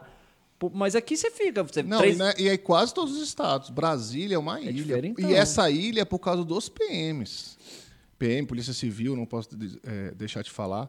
Mas, assim, eh, os policiais daqui, eu tenho muito orgulho, porque até na hora de folga os caras pegam flagrante. Os caras não têm horário, todo mundo aqui é, en- é enganjado. Independente de quem esteja à frente, independente de quem esteja. O cara pode até desanimar, dar uma baqueada, mas ele não deixa de trabalhar, não deixa a peteca cair. E a população daqui tem que ter orgulho disso. Porque é, em outros estados é totalmente diferente. Eu vou contar uma história para você então. Tinha uma amiga que era do Rio. Depois tem gente cobrando aqui ah, pra falar as propostas aí. Nós vamos Isso. partir pra proposta. É. a gente vai e volta nesse papo, mas eu quero saber a história do Rio agora. É, não, é uma amiga minha veio do Rio, ela tava na parada de ônibus. Aí chegou uma van daquelas piratas na época, né? E abriu a porta. Ela deitou atrás da parada pensando que ia dar tiro. Eita porra. Era só pra abrir é, Aí rodoviária, todo mundo ficou olhando pra ela. assim. que essa doida aqui, essa doida aqui. É, hoje, quando eu abri aqui o podcast, excepcionalmente, eu esqueci de falar da nossa comandante aqui do podcast, que é a Vitória. Hoje eu não falei de você, né, Vitória? Hoje faltou Vitorinha. Porque, porque hoje foi corridão, né? Mas assim, mesmo assim, mesmo sem apresentar ela, quer dizer, sem falar dela aqui hoje. pô. Ela já deu um carrinho né? em você que eu vi. É, Ela mesmo um sem falar, mas ela que tá no mesmo padrão, tava aqui chamando a atenção de todo mundo, botando todo mundo aqui na Obrigado, linha. Vitória. né? Tudo funcionando silencioso. É. Agora deixa eu te falar, água. eu quero que você mande uma pergunta aí do chat aí. Seleciona uma perguntinha dessas aí pra nós aí. Ai, Deus. De acordo com os materiais publicados, com as matérias publicadas hoje na imprensa, esta eleição, o número de candidatos policiais militares é maior que tivemos no ano passado e eu sei, ano passado, talvez na, na Ainda comparativo, talvez, É, né? a no eleição passada, passado. né? Eleição passada. Aham. Ao que o senhor atribui esse fenômeno? E quem perguntou? Marcelo Clocks. Vai ficar é mesmo. é o- quer é ter nome difícil, quer ter nome difícil e quer colocar pra cá, vai ficar Eu o nome conheço que sair. Clatz. Clots, Clots, Clots, Abraço, Clots, Clots. abraço. Bacana. Galegos. Olha, eu acho que é bom. Porque é a democracia. Se o- é muita coragem você, você participar de um negócio desse. É uma coisa de louco. Eu dou parabéns para eles. É coragem. O PM é corajoso. E agora a gente tem mais escolha. Na verdade, são, é, os PMs são livres, né, velho? São, São seres livres, humanos. é- são Era uma das seres- coisas que a gente levantava muito lá no Sim. CCS, é isso. O cara é ser humano, então ele tem um poder de escolha. Uma outra parada que eu achei engraçado, que aí você pode falar melhor, é quanto ao poder de manifestação do policial militar, quanto na função militar e quanto ele paisano. Que teve uma discussão, não sei se você lembra, foi ano passado, Hum. foi ano passado, né? Quando começaram as manifestações, que a polícia falou assim, cara, eu vou manifestar. E teve uma. E teve alguém, uma ideia legal, que falou assim, cara, o PM não pode manifestar. Mas peraí, o PM não é um cidadão? Aham. Ele não está na função pública quanto ele é cidadão. Ele é cidadão. Fa- Falando nisso, deixa, deixa eu dar uma Vai, vai, cutucada. Deixa eu te dar uma Cuta. cutucada aqui, E Major. Deixa eu dar uma cutucada aqui.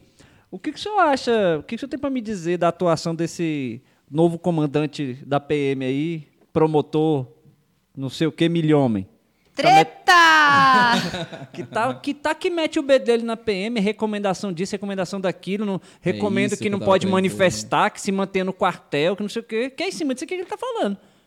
Falei, o que, que o senhor acha disso? Cara, é, eu acho que a polícia, nessa questão de manifestação, na minha opinião, também nunca tinha ouvido falar disso. A gente até falou que o policial, quando vai, ele só não pode ir armado. Né? Uhum, sim. É como qualquer manifestação. Sim. Eu também achei super estranho isso e achei que a polícia militar está sendo limitada. Tipo, como se fosse algo que nunca aconteceu antes. Eu nunca tinha visto isso antes. E a polícia militar é totalmente responsável. São policiais é, obedientes, são policiais que têm ali o senso, né? Não, não são... Cerceando um direito, né, Tiago? Então, é, eu também achei. Eu não, eu não entendi. O que eu, o que eu te falo assim, eu, eu já imaginei qual seria a sua resposta, lógico. Mas aí volta naquela questão. Eu não vi nenhum deputado falando contra. Eu Ninguém não vi falou contra. um comandante falando contra, um superior falando Deixa eu falar uma contra. coisa pra Aí você. Na verdade- quem tinha na verdade- voz pra falar, ninguém falou. Ô, Não, deixa eu te falar uma coisa. Eu, não, Tudo- eu também não vi. Ne- de- Na verdade, é vamos- posicionamento, né? Na É, verdade, posicionamento. Não, o, que, o que posicionamento. acontece muito assim é que é, muitas coisas dentro da polícia são políticas. Né? Isso, a interferência na política dentro da polícia, não só da má política, eu estou falando, né? É, interfere em muita coisa que a gente não pode se posicionar. E é uma situação que às vezes tem que engolir seco, tem que aguentar aquilo ali, mas infelizmente é, cerceiam a gente mesmo. E como deputado, né, qualquer um que estiver lá pode, aí é diferente. O cara Sim. tem o- uma opinião, é, ele tem a, a- o- a imunidade ali, né, naquela parte. Então assim, ele até, pode. Até, eu não a- sei por que, que Até a situação falou. do Daniel Silveira, eu acreditava nisso. Eu também não sei como é que tá isso Cara, agora. É, é, tem muita coisa que você está vendo que Tá faz complicado. até- tá complicado. é. Tá complicado. É, Alguma coisa aí, Pedrão? Tem aqui um. O Islam tá perguntando pro Major falar sobre um quarto a- da promoção. Deixa eu ver aqui, ó. Pinheiro, fala pro Major. Ah, é, ah, aquela, a tinha que ter carreira. um quarto, né, É, pra promover. carreira, Cara, promover um- absurdo um isso. cara. Cara, na minha opinião, Explica primeiro Não, o que, que é. Cons- ele- con- ele- contextualiza. Ele, ele vai explicar o que, que é um quarto, porque na verdade o Islam só é pode assim, ó, promover aquilo. é, o Islam é assim, ó. Ele foi promovido agora, ele já, Já tá quer promovido já quer promo- ser promovido na outra. Ele passa o período inteiro do intertício pedindo promoção. Então Uhum. só fala de promoção, né, Islam? Tá aqui, ó. Olha isso aqui, velho. Uhum, tô vendo aí. É o famoso quem não chora não ama, né? Esse É, tá chora certo, muito. tá certo. Ele tá Contextualiza aí o que Contextualiza aí, Major. E e gente me a parada explica do... Quando tem a promoção, só pode ir um quarto do quadro. E prejudica muito o policial. Na minha opinião, no plano de carreira, a gente pode tirar isso. E, cara, é, tem a vaga. Na minha opinião, não tinha nem que ter o, o tempo, né, lá é, que é, é, a data certa, não é o tempo, a data certa para promover. Deveria ter, você tá dizendo É, não que deveria que ter. Deveria ser assim: surgiu a vaga, tem o lá, tá- já está na ponta, já é promovido automaticamente. Não precisa. Faz de- sentido. aí fica aquele negócio de e- e- usar isso como política, né? Ah, promovemos tanto. Ah. Cara, tem que ser automático. Tem que ser igual aos outros órgãos. Ninguém nem fica sabendo, ninguém enche o saco. Aí quando é da polícia militar, aí cai na imprensa. Ah, promoveram não sei quantos, não sei o quê, reduziram o intertício, fizeram isso. É igual a situação que aconteceu agora, que teve a tal da recomendação e não fizeram porque é ano político e tal, sendo que, salvo engano, em 2000 e... Deixa eu ver... 2000 e algum, eu, eu pesquisei isso. Eu pesquisei de 2000 para cá, teve um ano de eleição que teve uma promoção em agosto. Uma Pois redução é. em interstício em agosto e teve a promoção de redução de interstício. Eu pesquisei no Diário É Oficial. vontade política, a maioria das coisas. Uhum. É vontade política. É, é, eu fico. Esse, então, esse um quarto aí é, é dentro daquela regra assim, que tem que ter a vaga, tem que ter um quarto. Isso. Aí tem que fazer a fórmula de Brasca, tem que ter conta no TikTok, aquela- o Facebook, mais de mil todo. inscritos no YouTube. Aí, quantas horas de Tem mais de vídeo? 1,70m de altura. mais de 1,70m. Aí, somando tudo isso, salto mortal do carpado, aí consegue você a promoção. Aí consegue Ah, a tá. Falando promoção. também aqui das perguntas da co- é, coparticipação na saúde, na saúde da PM. Hum. Como é que o senhor vê essa coparticipação? Tá dando um problema sério isso aí, porque as pessoas não estão conseguindo pagar, né? É, principalmente quando o dependente ele, ele tem que ele tá- precisa de um tratamento caro, né? De um home care, alguma coisa assim. Uma das soluções para isso, que já foi proposta na polícia, ou é transformar aquela nossa, o nosso hospital é, numa OS, né, organização social, ou numa fundação como é no Exército. Porque a gente tem uma verba alta, alta sim, não dá para custear a saúde, são milhões, é muita grana que gasta na saúde. E aí, é, não sempre tem que ter é, emenda parlamentar, ajuda do governo para a gente complementar a saúde do, do, dos policiais. Uhum. E é uma luta. E eu vejo os caras é uma luta. E eles já tentaram, os, o, o, ali o, a Polícia Militar, eu vi, já tentou isso. E não cabe à Polícia Militar, às vezes, barra em outro órgão. Não vou falar aqui agora, mas quando eu estiver lá eu falo. Barra em outro órgão e ele impede a gente de seguir em frente. Por exemplo, se, se transformasse ali numa organização social, né? É, ia passar o dinheiro para uma empresa é, sem fins lucrativos ali agir e administrar o hospital, contratando médicos, contratando enfermeiros, estrutura e atender a, os policiais e os dependentes dele. Ou a fundação, que é, é, é bem parecido, só que seria é, administrado por, pelos médicos da polícia.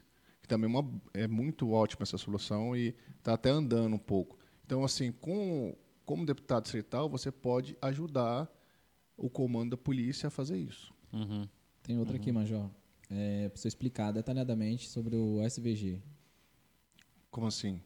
É, o que o senhor vai fazer, é, sendo deputado, o que o senhor pode fazer pelo SVG? O SVG, o que eu posso fazer? Brigar junto ao governo, né? Porque é, uma- é o governo que manda lá, é uma lei federal. Então, assim, é, é o que eu falei sempre. Não só FG, FG, é, o FG, serviço voluntário e também o aumento, que é tudo do governo. O deputado estadual não tem como propor a lei para isso, mas ele pode, nesses alinhamentos, nessa aproximação com o governo, propor isso, pedir isso e cobrar isso, fiscalizar isso, né? E conseguir. Então, assim, é vontade também. É o cara lá na hora pensar, não, cara, eu vou pensar aqui na tropa, na minha polícia e vou pedir isso. Uhum. A gente falou muito de polícia aqui, tem um pessoal que também está cobrando, porque dentro dessa conjuntura também, principalmente esse ano que tem recorde de candidatos de dentro da PM, a gente sabe que o policial com os votos só da PM, difícil na atual conjuntura só se eleger. Então, assim, eu sei que você tem um nome já muito conhecido na parte fora da PM, e o que, que você tem para falar, para levar para quem é de fora da corporação? O pessoal tá falando, ah, já falou muito, pessoal aqui, já falou muito da PM, tá bom já. Agora e pra gente aqui que não é da PM, como é que tá? É, a segurança pública é uma prioridade. Para melhorar a segurança pública, tem vários fatores. Uma das minhas propostas, é, primeiro, é valorizar a tropa. Valorizando a tropa, eles trabalham com mais, mais garra, mais afinco. E o policial militar, os caras são bons demais. Eu falo isso não é porque eu sou policial militar, mas, cara, eu, eu, eu tenho muito orgulho, porque eu via eles pegando. Os bombeiros nossos também são ótimos, cara, são referência mundial. Nossos PMs também. E são muito desvalorizados. Valorizar, primeira coisa. Com isso, já, a população já vai ver uma diferença enorme. Quem vai ganhar com isso não é o policial. Vai ganhar um, um- um aumento ali, um negócio que não vai fazer diferença para muita gente, para o Estado, mas para a população vai fazer uma diferença enorme. Porque você vai ver o tanto de flagrante que vai ter, porque os caras já gostam, né? E, e incentivado, então. E aí, olha, uma das coisas que as pessoas reclamam muito, Hum. nosso 190. O que, que falta no 190? A polícia ela faz a parte dela. O pessoal reclama lá do atendimento? Nossa, demais. O que eu mais vejo nos É um grupos. dos gargalos da PM, é o 190. Porque assim, eu vou falar, vou falar por mim, né? É, pegando a parte aí nessa sua explicação. Eu poucas vezes tive que ligar no 190 porque a gente tem outros contatos, não, tem uns- não é que a gente tem outros contatos melhorados, mas a gente sabe outras pessoas a acessar, né? Às vezes você já sabe quem é o cara lá daquele batalhão, você já liga direto para Tá ele. de serviço, isso. Mas das vezes que eu precisei ligar, até recentemente, cara, foi, minha irmã sofreu um acidente recentemente. Você eu ligou no tive que, 190. Eu- liguei já aconteceu- 190 para poder já aconteceu comigo, Thiago. levantar as informações. Liguei. Foi desenroladaço. já Pra liguei- mim, não, eu já liguei e não fui atendido. E já liguei e também já não fui atendido. Pra Eu- mim foi falta Quem, quem é do, com quem é do bombeiro aí? O colega ali? É do bombeiro? Inclusive, nessa situação que eu precisei ligar lá, eu primeiro liguei lá no 190, porque eu queria fazer um levantamento lá da, da Tem ocorrência pergunta aqui direitinho. boa, viu, Thiago, depois dessa aí. Beleza. Aí só, só. Porque eu vou falar da minha parte falar, do lado de pode cá. Não é nem corporativismo. Foi o que eu vivenciei tem umas. Tem, lá, tem um mês. Aí liguei no, na, no 190, aí falei com os caras, ó, tô precisando não sei o que e tal. Os caras, não, peraí que eu vou desenrolar e tal. E desenrolou, puxou pra um lado, pro outro, não sei o que. Aí lá, tá, não, foi passado pro bombeiro. Aí passaram na mesa do bombeiro, um capitão que me atendeu lá, um major também, porra, desenrolou de um jeito assim que foi. Aí liguei no SAMU, aí desculpa, SAMU, foi um lixo, cara. Aí nessa hora que, desculpa, aí a, a galera aí, mas eu tô falando do que aconteceu. É por isso que às vezes o, o acho que tanto o bombeiro quanto o policial militar fala assim, cara, quando a gente lida com paisano é outra pegada, cara.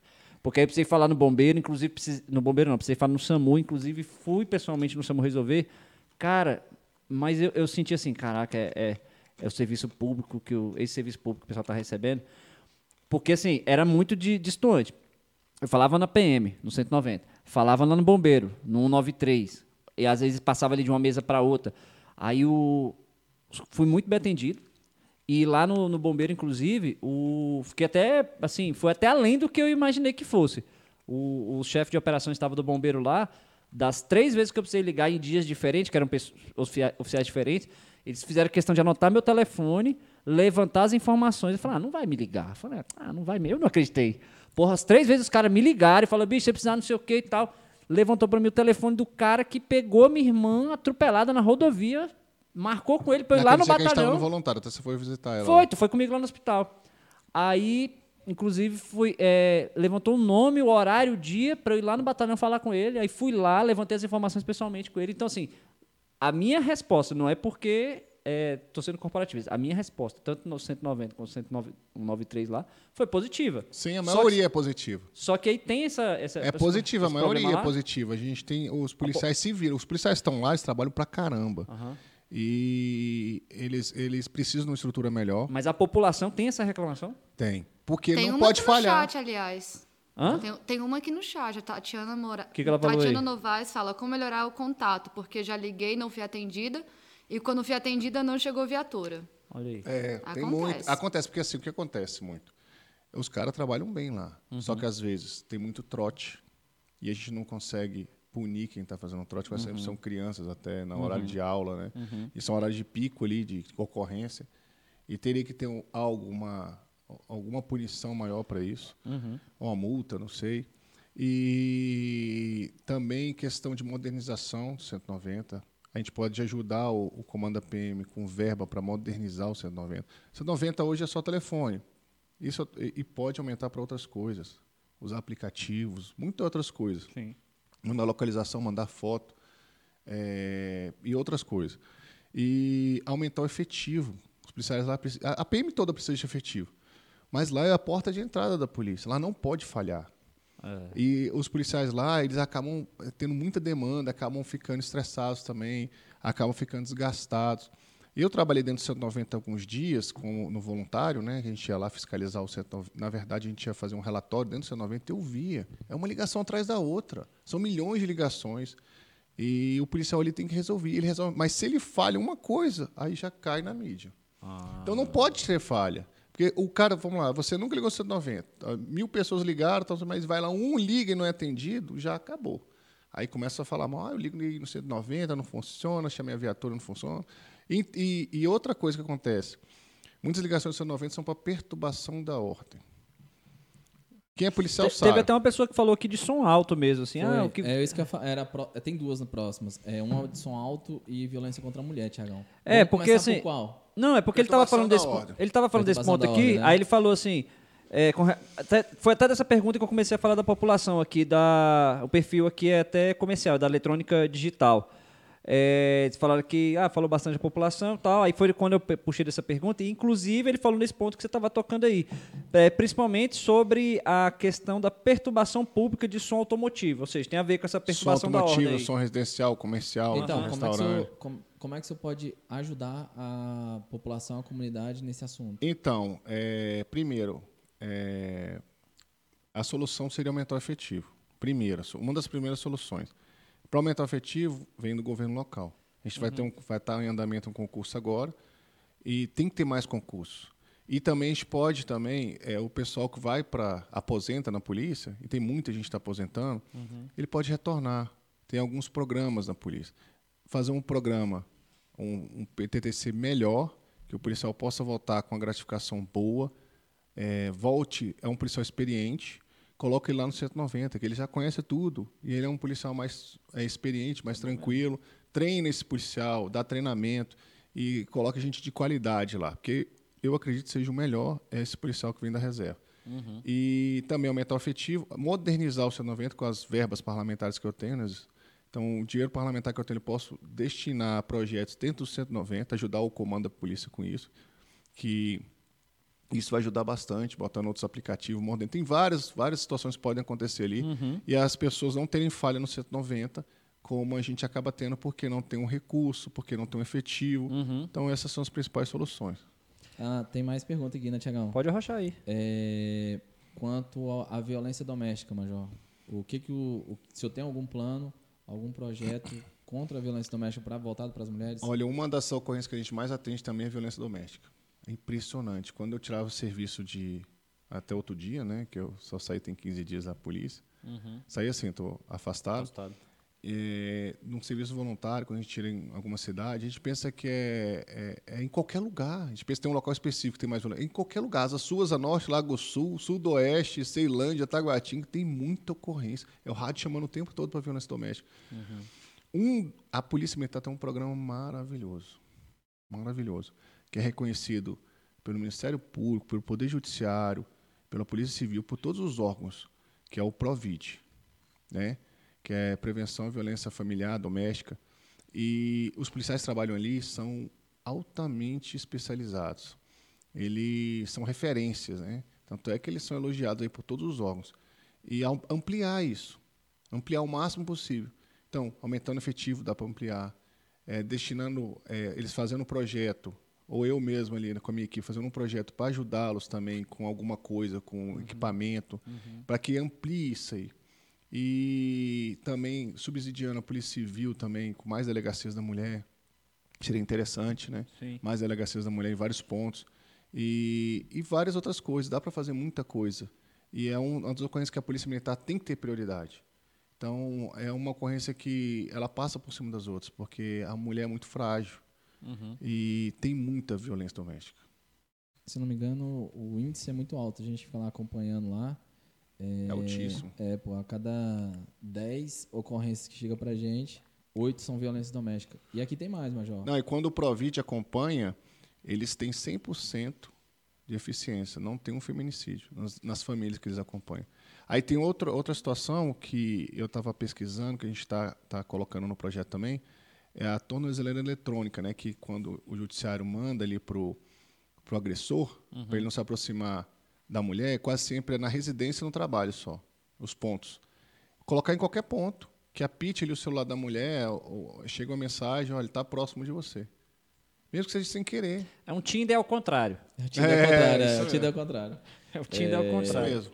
Eu, ah, deixa eu só falar esse negócio do tornozeleira eletrônica aqui. Fala, Matheus. Não sei, já vou falar, de repente você lembra disso, você ganhando, depois vira federal, enfim. E, parte das câmeras nas fardas. É uma. Tem a ver com esse negócio do tornozeleiro que eu vou te falar.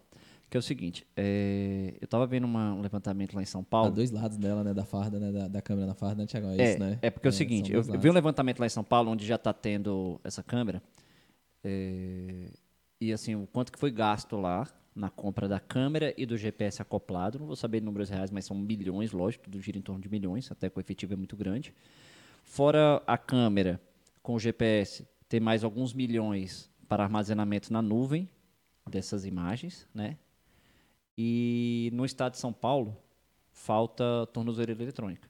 Ou seja, você tem todos os policiais com câmeras na farda É, é sendo monitorados É um absurdo. e os presos não estão sendo monitorados porque não tem tornozeleira eletrônica. Mas é isso que a gente está vendo. É, cada vez restringe mais as polícias. É, as leis quase se beneficiam os criminosos e prejudicam os policiais. E, a- e a- e a- o policial fazendo o trabalho dele, é, é- cara, é, é- é- é revoltante. Você prendeu um cara num dia, no outro dia ele está solto. Você prende um dia, o cara, prende de novo, ele está solto no outro dia. Aí prende o cara fazendo a mesma coisa várias vezes. Quando vê o cara tem 10, 20 passagens. Cara, e aí a população vai cobrar de quem? Da polícia militar. É a polícia militar que está na rua. Ah, não estou vendo policial. Ah, é, passa policial raramente aqui na minha rua. Mas o que acontece? Os policiais estão pegando tanto flagrante que eles não estão conseguindo ficar na rua o tempo todo indo para delegacia, cara. Isso é um absurdo. É questão burocrática de ficar horas na delegacia. Então tem que melhorar esse tema. Mas aí já não é com o deputado distrital. Né? É, isso aí tem que ser levar para um federal, né? Aí é outra discussão. Ó, a Vânia Lúcia aqui, ó, Pereira Novaes. O que fará para reduzir a violência nas escolas, mesmo Ah. que tenha gestão compartilhada? Olha, as escolas compartilhadas são um sucesso. Apesar de ter um problema ou outra, uma resistência ou outra com uma, com uma, quase sempre é com uma, duas ali, mas a maioria é um sucesso. E a gente tem um estado do Goiás aqui e lá é briga para entrar nessa escola. Os pais querem botar o filho na escola da PM, na escola do bombeiro, porque não tem violência ou é bem reduzida e o bairro fica mais tranquilo porque tem policial andando ali o tempo todo. É, gera uma, uma série de fatores positivos para a sociedade que todo mundo quer. O ensino melhor, as crianças têm mais têm, oportunidade que elas não tinham antes. E é uma das metas. É, brigar junto ao governo também, que esse é, um, é, é do governo, que tenha mais escolas compartilhadas. E como é que a gente soluciona se o nosso efetivo está baixo? É aumentando o efetivo e também trazendo esses policiais que estão aposentados para compor isso aí, que ajuda bastante. É, para quem não sabe como é que é o, a escola compartilhada, explica aí. A escola compartilhada é, é compartilhada entre a polícia, a parte de segurança, e a parte educacional fica com os professores. A polícia militar ela não interfere na parte educacional, é mais a parte organizacional e na parte de manter a disciplina no colégio. Então, os professores, hoje, que são agredidos muitas vezes por alunos, eles são protegidos ali pelos policiais. Até as próprias crianças ali, que às vezes tem uma- um, um, um adolescente, um adulto ali que está que tá causando transtorno, até violento, e a polícia militar impede uma coisa, uma coisa pior. A gestão compartilhada, no caso, quando a polícia entra lá, ela atua é, da porta da sala de aula para fora, na área ali Isso, externa. Não interfere em nada na educação. Acaba que vira também uma prevenção, né? Aham. Da violência na própria escola. É, considerando que o policial, na, na sua atividade, ele é o policial, é o psicólogo, é o professor A e gente é tal. tudo, é. É tudo. Então, possivelmente, dentro da escola ali, até ele vai ajudar até no aconselhamento com a criança, talvez não, de ajudei. repente- Cara, eu lembro de uma policial falar comigo, tinha voluntária. Né? Os policiais estão na escola compartilhada, tinha voluntário junto com o pessoal do QG, Uhum. que é do, do Comando Geral, né? Aí a policial falou assim, pô, Major, os meninos lá na estrutural não tinham chinela. Eu lembro da menina que tinha uma bicheira no ouvido, a gente pegou, tratou a menina. Aham. E os policiais se comovem, eles vão lá, ajuda, pede ajuda. Uma vez um, um- uma policial me pediu, é, falou assim, Major, tem um, tem uma aluna lá que ela quer entrar no colégio, ela quer fazer o concurso para PM, para esse colégio da PM. E ela não tem oportunidade, não tem dinheiro. A gente correu atrás, tal, não sei o que. Até tenho que falar com ela, que a gente cons- é, hoje eu não posso mais, né? Que eu tô, agora tô, é, Mas antes eu tentei falar com ela, não consegui. Mas que a gente tinha conseguido para ela. Então assim, é, é maravilhoso o que os policiais fazem. Ela chorou no dia. Então, assim, é o, é o lado humano do policial, que muitas vezes tentam desconstruir. Mas o policial é o cara mais humano que tem, cara. O que eu mais vejo é o policial comprando uma bicicleta para uma criança, ajudando uma pessoa com a cesta básica. Uma vez eu mandei um policial lá, uma pessoa me pedindo ajuda no Instagram. Aí eu falei assim com ele, bicho, tem como você ver se é verdade isso? Que estavam falando que... não tem nada." Aí ele chegou lá, me mandando assim, Major, não tem nada. Aí eu falei assim, pega, compra a cesta básica. Aí os policiais foram lá, compraram a cesta básica, mandei o dinheiro, compraram o leite. Aí deles, comprou leite, comprou biscoito para as crianças que estavam lá. Então o policial, ele faz esse trabalho social, muitas vezes não é, isso não vai ser mostrado na, E na isso é mídia. todo dia, eu tenho certeza. Isso é toda hora. toda hora. E é legal que tocou num, assunto importante. E os problemas sociais que refletem na segurança pública? É. É diário. Se eu tenho alguma proposta para isso, É, o- é, cara, a segurança pública ela engloba tudo. Né? Educação, saúde. Se não tiver saúde, tem, tem confusão na frente do hospital. É, se não tiver educação, nossas crianças vão para o mundo do crime. Então, segurança, minha proposta é segurança. Então engloba tudo, tudo que eu, e como policial, como a gente roda para todo lado, a gente sabe o que está acontecendo. E tudo que for justo, a gente vai brigar ali. A gente não pode votar lei ali dentro que vai prejudicar a população. É o que eu falo para vocês, para todo mundo. Tenha consciência em quem você vai votar. Cara, não coloca qualquer um, não se vende por uma cesta básica, por um cargo político, um cargo ali, uma, uma vaga. Cara, pensa. Ninguém vai saber quem você está votando lá na hora. E toca o dedo lá em quem você acha que. Quem você vê que dá fruto. Eu falo sempre a árvore que dá fruto. Quem fez sempre por vocês? Quem ajudou? Coloca um cara diferente. Não coloca aquele cara que tem uma empresa que quer manter alguma coisa lá dentro. Não coloca nada que você acha que é errado. Então coloque gente boa. É você que vai decidir isso. E tem muita gente que nem tem candidato a distrital, federal, vai lá e vota num papel que achou no chão. Isso é muito comum. E colo- né? Aí depois o cara vai lá e vai reclamar. Né? Estão fazendo isso, estão fazendo. Cara, você é o responsável. É, porque geralmente as pessoas têm uma mania de, de olhar só para o presidente e talvez o governador Sim, ali, né? é. Só Só que, só que a gente, é, ainda bem vivemos numa democracia ainda, enquanto o STF deixar. Eita. É, enquanto deixar a gente ter essa, essa democracia, que tem que conversar com o parlamento, isso tanto no âmbito federal quanto no âmbito distrital. Né? Então, assim, beleza, você coloca lá o governador, que de repente se alinha com suas pautas, mas se você colocar o governador, de repente, ali, tá, que se alinha com alguma coisa que você quer, e você não apoiar a sua pauta no âmbito do parlamento, o governador não faz nada. Não, não adianta nada. Não vai ter ninguém para brigar de fica, fato com você. aí você coloca deputado lá que vai eleger o nome do, do. O dia não sei do que, o dia do tapete, o dia do vidro, o dia não sei de quem. E aí os caras ficam preocupados com isso. E Uhum. aí, ao invés de se preocupar com a população, votar coisa que ajude a população, tá votando lei que é totalmente inútil. Uhum. Aí, to- aí depois vai reclamar. Então, assim, tenha consciência, vá lá e vota em quem você sabe que, que já fez, que faz, que briga. Não, e tem aquele cara que aparece de 4, 4 anos pedindo voto. Cara, o que, que esse cara fez? A sua ideia, então, assim, pelo que eu estou entendendo aqui, é que você, você coloca a ideia de uma forma assim, que é, tudo permeia a segurança pública. Se eu tenho mais segurança, sei lá, é, vai ter uma criança, as crianças vão estar mais na escola, eu vou conseguir, de repente, mais turismo, eu vou conseguir Isso, com que as isso. pessoas circulem mais na rua e movimentem a economia. Isso. O a polícia militar é a, é, é a ordem. Você viu aqueles estados que a polícia militar entrou de greve? Virou caos Ah, a isso é cidade. caos. Tem vários órgãos aí que entram de greve não dá diferença nenhuma. Mas se a polícia militar entrar de greve, igual aconteceu. Não pode, né? Não estou estimulando nada disso. Sim. Longe de mim. não, mas teve estados que parou. Parou. Sim, isso é um fato. Cara, Isso é um parecia, fato. parecia um filme de, de terror, o pessoal dando tiro no meio da rua, arrombando porta de Saques. comércio, saque para todo lado. Tipo assim, cara, o PM, ele é básico. É, ba- é igual saúde e educação, são básicos, são coisas básicas. E se eu, como deputado, eu estiver lá, eu vou brigar porque, pelo que é justo. Lógico que meus projetos vão ser no que eu conheço, mas tem outros deputados dessas áreas que eles vão propor e eu vou estar apoiando. E a gente tem que montar uma corrente do bem, botar gente do bem lá, porque senão vão votar só coisa de interesse pessoal. Alguma, alguma coisa mais aí que você quer colocar aí por enquanto? Deixa eu ver se tem pergunta. É, aproveitar aí o pessoal aí no chat aí. Daqui a pouquinho já vai encaminhando aí pro final aí. Porque o candidato, eu sempre falo assim, o candidato uma hora dessa já tá, já tá no bagaço. Passou o dia todo correndo. Eu que trabalhei na época de campanha política aí junto com Tem- o Pinheiro aqui. A gente sabe Me- que é rapaz, ralado, na hora né? dessa você tá doido. Amanhã é batente de novo. É, quem tá no chat aí, aproveita aí. Lembrando aí de novo, Vitória coloca na, coloca na tela. Na tela, Vitória. Segue aí a gente aí, curte aí o vídeo. Se inscreve aí se você estiver no chat. Fecha o chat um pouquinho aí. Clica lá em inscrever. E volta pro chat de novo aí e manda sua pergunta. Fala aí, Pinheiro. A pergunta aqui é se há possibilidade de multar ah, o cidadão quanto à perturbação. O cara está perturbando, som alto, que a gente sabe que as ocorrências são muitas, se dá para Eu ia chegar nesse ponto, sim. É, a perturbação da como é uma das ocorrências que é a prêmio mais antente, o que acontece? Hoje você vai para o local, melhorou, porque antigamente tinha que ir para delegacia. Acontecia assim, estava lá, perturbação da ordem, você ligava.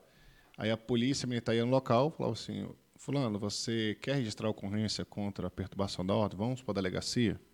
Aí tinha que deslocar com a pessoa para a delegacia, ficava assim, horas lá, tal, e a pessoa, pô, não vale a pena. E aí, o que acontece? A gente tem um tempo circunstancial de ocorrência hoje. Sim.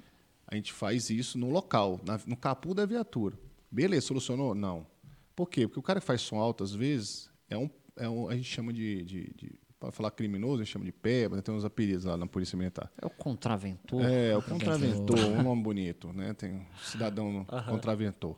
Aí ele tá lá causando som alto, aí o PM chega lá e aí tem que chamar a vítima. De qualquer jeito tem que chamar a vítima, Aham. o, o- quem tá reclamando ali e fazer o tempo substanciado. Às vezes a pessoa não quer porque o cara que está fazendo aquilo é um, é um criminoso, é um cara perigoso. Ele não quer se indispor com o vizinho. Sim. E ele Então- quer que a PM resolva. Aí o que acontece? Eles vão nas redes sociais, pô, chama a PM, ela não vem. Eu chamo a PM aqui no som alto, aqui meu vizinho, ninguém consegue dormir, ela não resolve. Mas, cara, o que que a PM tem para fazer? É só isso. Uhum. O que, que a gente pode fazer de diferente para a população? Hoje nós temos um órgão que multa quem tem som alto. Né? Chega com um aparelho e multa. Por que, que a PM não pode multar, notificar? Aí não precisa sa- chamar ali a vítima. Se a vítima quiser ir também registrar a contravenção, pronto, vai também. Mas se não quiser, o PM chega lá e multa. Pronto, acabou. Eu duvido quando mexer no bolso você não vai acabar Então. Tinha o senhor, um- então ele tá, o senhor tá falando, só para entender, o senhor tá falando que vai dar autonomia. É, se eu tenho um pro, é Dá isso esse- mesmo? é, o- o senhor tem um projeto para isso? Sim, então. coisa? É Só pra gente entender, porque o senhor tá me dizendo que o senhor vai dar autonomia ao policial pra Isso, chegar a gente brigar dentro da Câmara Legislativa para que seja votado um- um- uma lei nesse sentido. O policial militar ter essa autonomia, que é uma concessão. Isso pode ser feito. É igual o policial militar com o Detran. A gente não é um. A gente, a gente a, trabalha com eles em parceria. Então a gente multa, a multa vai para o Detran. Eles que podem multar. Então a gente faz uma parceria que pode multar a mesma coisa. A gente pode fazer isso com o IBRAM. Só Ah, para fazer com o Ibram. um projeto de Isso. lei, aí você tá falando que a ideia do Isso. senhor Porque resolver... aí entra Ou na- at- não, não precisa nem no projeto, às vezes uma portaria do governador faz isso. Não, Mas isso aí é- entra na parte de crime ambiental aí? Se for pro lado do Ibram?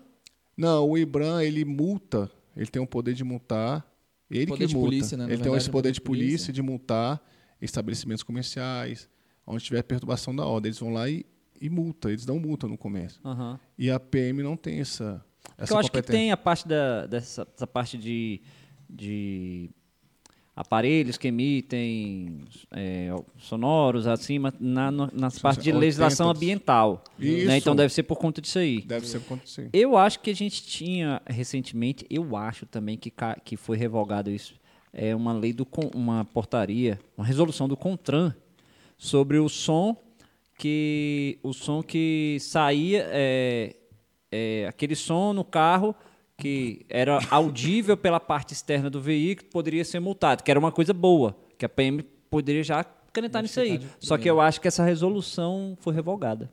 Tinha Contran, isso. Né? Resolução do Contran. É, acho que tinha uma resolução do Contran. Tiraram, nesse- a polícia militar ela tinha vários poderes de polícia e foram tirados com o tempo. Uhum.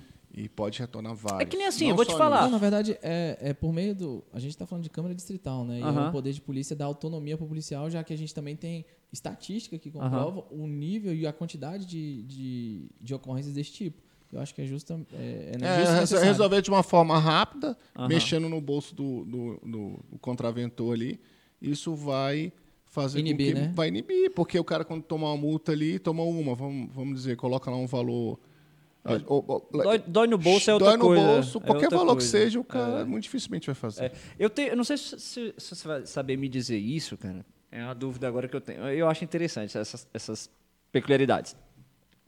Se você está deslocando para sua casa agora e você se depara com uma situação que nitidamente é de crime, você tem a população, ela pode atuar e você, no seu caso, você deve atuar. Deve atuar. Beleza, primeiro ponto. Aí a gente tem uma, uma- um convênio com o Detran para as questões de situações de trânsito. Sim. Beleza.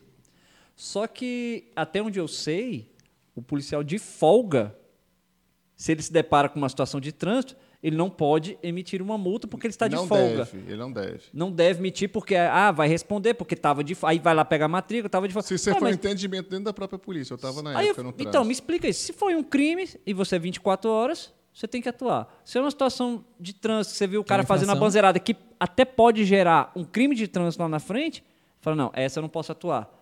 Eu falei, uai, que contradição é essa? É, o entendimento que você tem hoje, isso aí também pode ser mudado politicamente. Uhum. Mas eu concordo com você. Eu já, eu mesmo, quando eu ia pro quartel, Quem pode mais pode menos, né, Thiago? aí já pode. Quem pode mais pode menos. né? Essa, essa eu acho que é a, a leitura É. do Thiago. É, isso eu, ac- eu acredito que pode se retornar. Mas assim, foi tirado na época que eu estava lá no BPTran, eu, tinha, eu era tenente, já tem tempo. É, tinha tido alguns problemas e acabaram tirando. Então fica essa pauta aí para vocês colocarem, porque é o seguinte, nesse acidente que eu falei da minha irmã, eu precisei ir lá no DR, que inclusive DR também me atenderam lá, o pessoal lá também, ó, foi... A galera todinha que eu, que eu precisei, os caras foram SAMU, top. O DR, todos, vocês não teve atendimento, mas os caras são bons. É, o SAMU, eu acho que o atendimento deles, Cara, é, já precisei o cara da SAMU. ambulância deve ser excelente, mas os atendimentos que eu precisei das pessoas no SAMU, telefone lá, bombeiro, não, toda vez que eu pelo menos minha precisei. experiência não foi boa não. Aí o seguinte, eu fui na DR lá, o cara me entendeu muito bem, e o que eu quero dizer com isso? Eu fui na central, porque tem a central que fica lá no, na Secretaria de Segurança, monitoramento, e tem uma, uma outra monitoramento lá do DR, naquele prédio ali mais do lado. Não sei se você já foi lá. Já. Aí o cara me entendeu super bem lá. E hoje tem câmera do DR espalhado Brasília todo inteira. lado. Então, se de repente a PM teve uma- um entendimento de falar assim, pô, o policial pode estar querendo sacanear alguém, então vamos proibir o cara, proibir o cara de atuar na folga, não sei o que e tal. Mas hoje com as câmeras que tem espalhada por aí, velho, o cara fala assim, não, eu atuei, o cara tava fazendo isso, isso, isso no trânsito, não sei o Só quê. mostra na Tá hora. câmera. Tem como você Concordo, puxar lá aí. Então, concordo. assim, é uma, é uma situação É, para é um argumento para se pensar. É um negócio interessante para ver isso aí. Sim. Tem mais perguntas, Thiago? Quer? Arrocha aí. Bora? É, e aí já a gente, a gente tentou fugir, né? Mas vai voltar pro PM. Que? Com relação ao auxílio moradia, Major, o que que o senhor... O que, que eu acho? Não, quais é o, qual é o seu projeto, qual é o seu plano para auxílio moradia? É, auxílio também é que um afeta, ato- Aqui eu acho que eu estou entendendo, que é o auxílio moradia, que são aqueles casos que o PM é casado com PM e, de certa forma, tem aquela penalização, né? Que é o majorado. É, É, é uma coisa que pode ser tudo mudado numa lei só. Tanto é, é, nosso aumento, como isso, como várias outras coisas. Pode ser mandado num projeto só. É de competência é, é provocar o governo federal, o governo local. O deputado distrital ele pode é, se alinhar com o governo nisso aí também. E o que, que eu acho disso aí? Primeiro, o auxílio moradia tinha que ser o mesmo para todo mundo. Não tem que ter diferença. Igual auxílio fardamento. Por que o auxílio fardamento tem que ser o de coronel para todo mundo? Isso, isso sim, tem até que ser. Tem que ser. O senhor fa tá eu falando concordo. isso por quê? Porque, Porque é a mesma farda. fardas, né? É a mesma farda.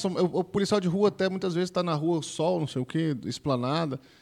E, então, eu, eu, eu, eu acho que tem, o justo seria o mesmo valor. E, voltando à pergunta do... Do moradia. Moradia. Majorado. Moradia majorado para todo Por que, que o cara, o policial militar, casa lá com o policial civil, ele ganha majorado e ele casando com a PM não? Estão penalizando o É, policial é, por ser então, casado com o porque- policial? E que entendimento? De onde tiraram esse entendimento? Então, isso é uma coisa que pode ser mudada politicamente, pode ser mudada por lei. Quando for mandar o, o- o projeto ali do aumento do- da carreira, pode se acertar tudo isso. Se conseguir, já acerta tudo num, Num bolo, num num pacote bolo só. Perfeito. Entendeu? Isso- o que precisa, o que os policiais têm que entender é que o, o- o deputado que estiver lá, ele tem que ter um alinhamento com o governo. Ele tem que conseguir com que o governo mande. Não adianta o cara ficar gritando, ficar batendo, ficar é, agindo com emoção. O cara tem que agir com inteligência, agir com estratégia para se aproximar do governo e conseguir isso. Abraço Ferreirinha aí pela pergunta, viu, molecão? Obrigadão. Ferreirinha do SVG, não? Não, Ferreira Ah. quarto. Ah, tem mais gente falando também a respeito aqui do CFP4, pedindo um abraço pro CFP4, É. falando que o CFP4 é o melhor CFP. Deram, a CFP já devia estar prestando continência pra gente, o coordenador que não deixou. Sacanagem. É, Marinalva Souto só fez o comentário, mas você falou, a pessoa que ela falou para lembrar aqui, acho que foi a pessoa que você comentou no início, do capitão que tá lá no, no, no CCS, qual o nome, é que é o nome dele? Capitão Brook. Brook. É, que falou assim, ah, não esquece de mandar um abraço lá pro Capitão Brook lá, mas eu achei que, acho que eu, eu lembrava que... Olha que ele é meu filho, treinei ele. Com relações aqui, ó, mais um, a relações de projetos ambientais no geral. Se o senhor tem algum, porque para especializar a polícia ambiental, essas coisas. A nossa polícia ambiental é uma polícia altamente especializada. Eles são referências também. Mas sim, qualquer projeto que vá, principalmente na área ambiental, hoje no DF não tem a polícia militar, é, ela atua tão fortemente, ela impede muita coisa, né? Muita degradação, pode faltar água no futuro, pode aquecer, pode acontecer um monte de coisa. Então a polícia, nossos animais, a, tudo isso a Polícia Ambiental atua muito bem, né? E sempre atuou. Eles são altamente profissionais e falta mais o quê? Equipamento, é, mais policiais que possam atuar nessa área. Por exemplo, a área rural, por exemplo, é gigantesca. A gente precisa de efetivo, precisa de meios ali. Pode ter projetos. Eu estou falando agora como eu não tenho um projeto para essa área ainda, mas com certeza eu vou fazer um projeto, por exemplo. Até porque isso Drone. pode vir até do pró- pró- dos próprios policiais, né? Que são Sim, demandas muito justo. pessoais ali, né? Sabe qual é o minha, minha, minha- é, o que eu tenho para falar para todo mundo? Que eu estou aqui para fazer o justo, fazer o que der para fazer. Tudo que eu puder fazer, é, o pessoal sabe que eu trabalho muito. Eu sempre fui de trabalhar muito. Eu não tinha hora para atender o telefone. E eu, eu- a minha mulher falava assim: pô, amor, você atende a imprensa, você ainda é o 190.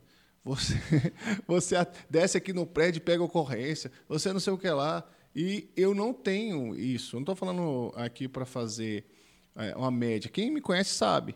Então, assim, a gente precisa é, fazer as coisas justas. Então, tudo que até coisa for justa e tiver que fazer, chegar o policial lá para mim, uma coisa que eu sempre tive, abertura.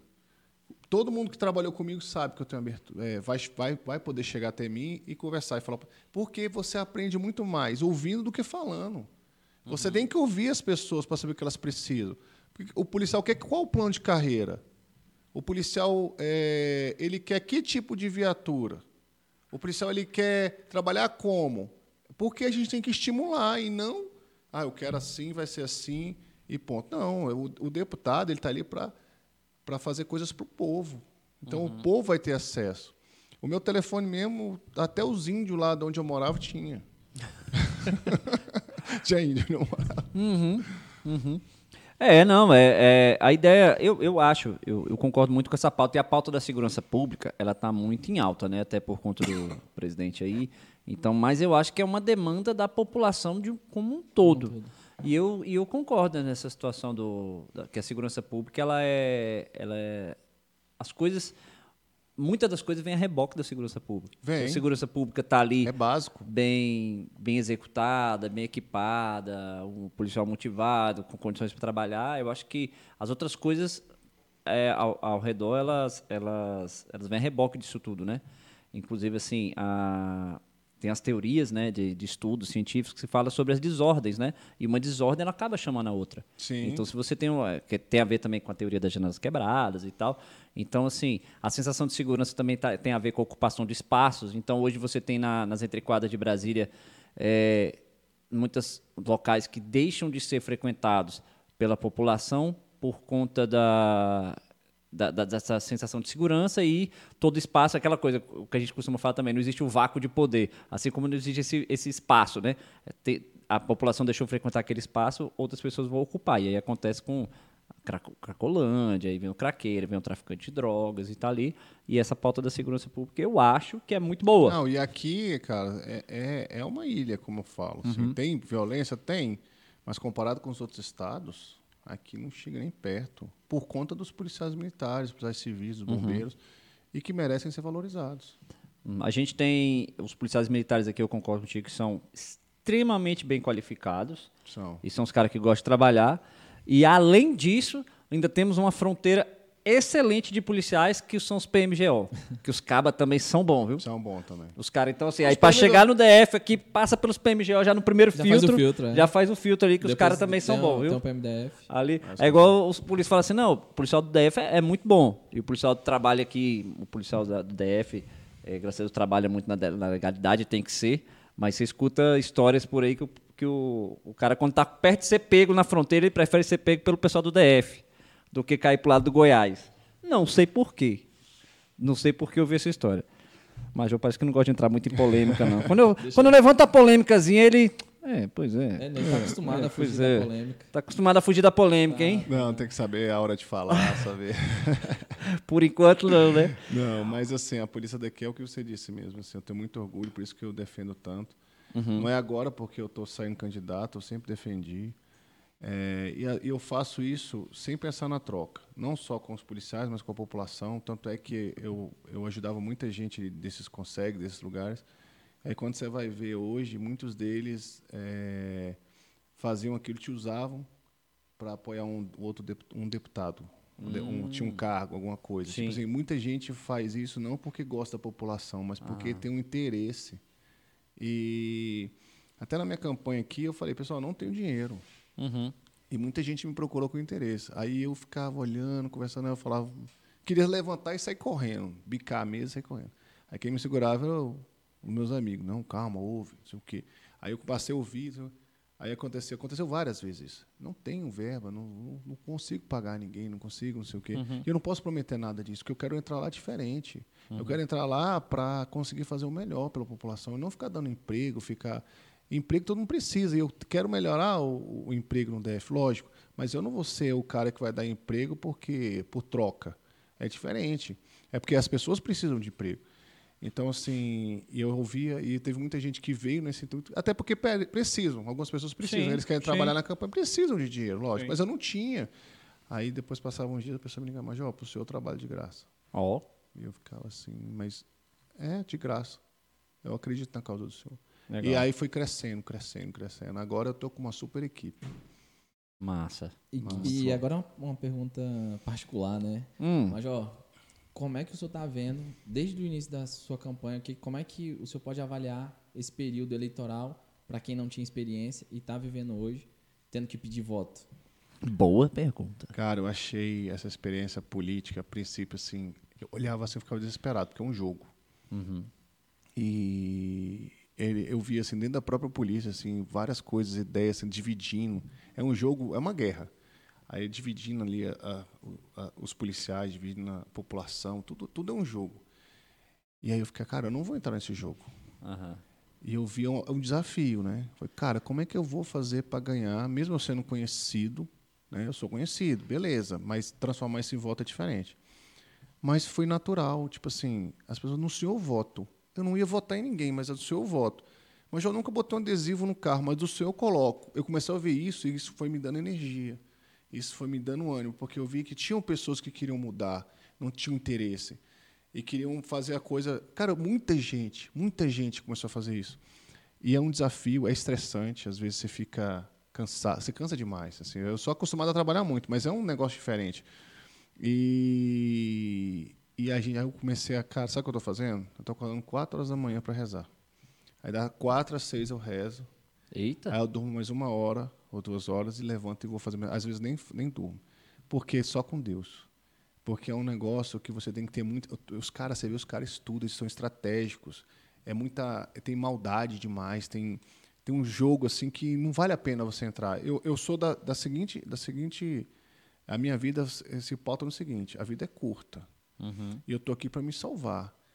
Eu não estou preocupado com poder, eu não estou preocupado com dinheiro, eu não estou preocupado, preocupado com nada disso. Eu estou preocupado em fazer o melhor para a gente. Então, se eu eu me preocupo em não me desvirtuar, em um momento nenhum jogar sujo. Então eu falo, cara, não, aqui não, aqui não, aqui não. Aí eu falo, Deus, o que, que eu faço agora? Aí aparece a solução. Porque, cara, não tem jeito, porque se você não tiver no meio, se você não tiver dinheiro para ganhar, os caras gastam milhões, cara.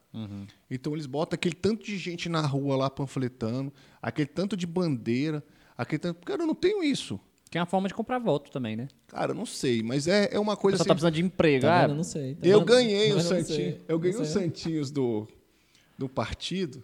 Né? Eles me deram com o meu federal, que é um cara espetacular até. Aí eu fiquei olhando aquilo. Ah, não vou dar isso, não. Não é o meu jeito. Mas, cara, você tem que fazer. Porque tem gente que só vai naquilo. É. Então, assim, eu tenho o meu público, mas, assim, tem muita gente que precisa me conhecer, precisa saber que eu estou entrando. Então, assim, eu tenho que fazer várias coisas. Mas, lógico, tudo que seja certo. Nada que seja errado. Porque se eu, começar a me desvirtuar agora, quando eu chegar lá, o que, que eu vou fazer? Vou, Thiago, vou, vou Ele, fazer- ele abriu uma brecha para outra pergunta. Porque a gente está falando também em dois públicos diferentes, né? A gente está falando da polícia militar e do público civil. Sim. Sim. Dentro da polícia militar, todo mundo fala que o cara para ser eleito, ele tem que ter voto fora. Sim. O senhor está me dizendo que o senhor tem esse voto fora? Tem. Muito. Cara, eu não tô conseguindo responder o Instagram. O meu Instagram ele tem tanta pergunta que tem quatro pessoas respondendo. Eu, minha esposa Ó. e dois coordenadores que são voluntários. A gente não consegue, cara. A gente não consegue, porque tem que responder um por um. E tem uns que eu que tenho que responder. Porque a pessoa quer que eu responda. E eu, eu faço questão de responder. Aliás, a minha mãe é sua seguidora e pediu pra te mandar um abraço. Qual é o nome Então- da sua mãe? Ela falou pra. conta, não, conta a história. Do- Conta a história. é Eu, eu sou péssima com política, não conheço ninguém, ninguém, ninguém. E aí eu fui falar, minha mãe viu lá no, no Instagram, falou: Ah, vocês vão entrevistar ele? Eu sou super fã, sigo ele já faz um tempão, ele é mega humilde, gosto muito dele. Eu, parabéns, vou te mandar. Você quer que eu mande um abraço? Eu quero, por favor, fala que eu que te mando. Como que é que é o nome dela? Só pra Nilzete. Ô, Nilzete, um abraço. Obrigado pelo apoio. Deus abençoe muito você, tá? Viu, mãe? Vou mandar um abraço. Depois a gente tira uma foto e manda pra ela.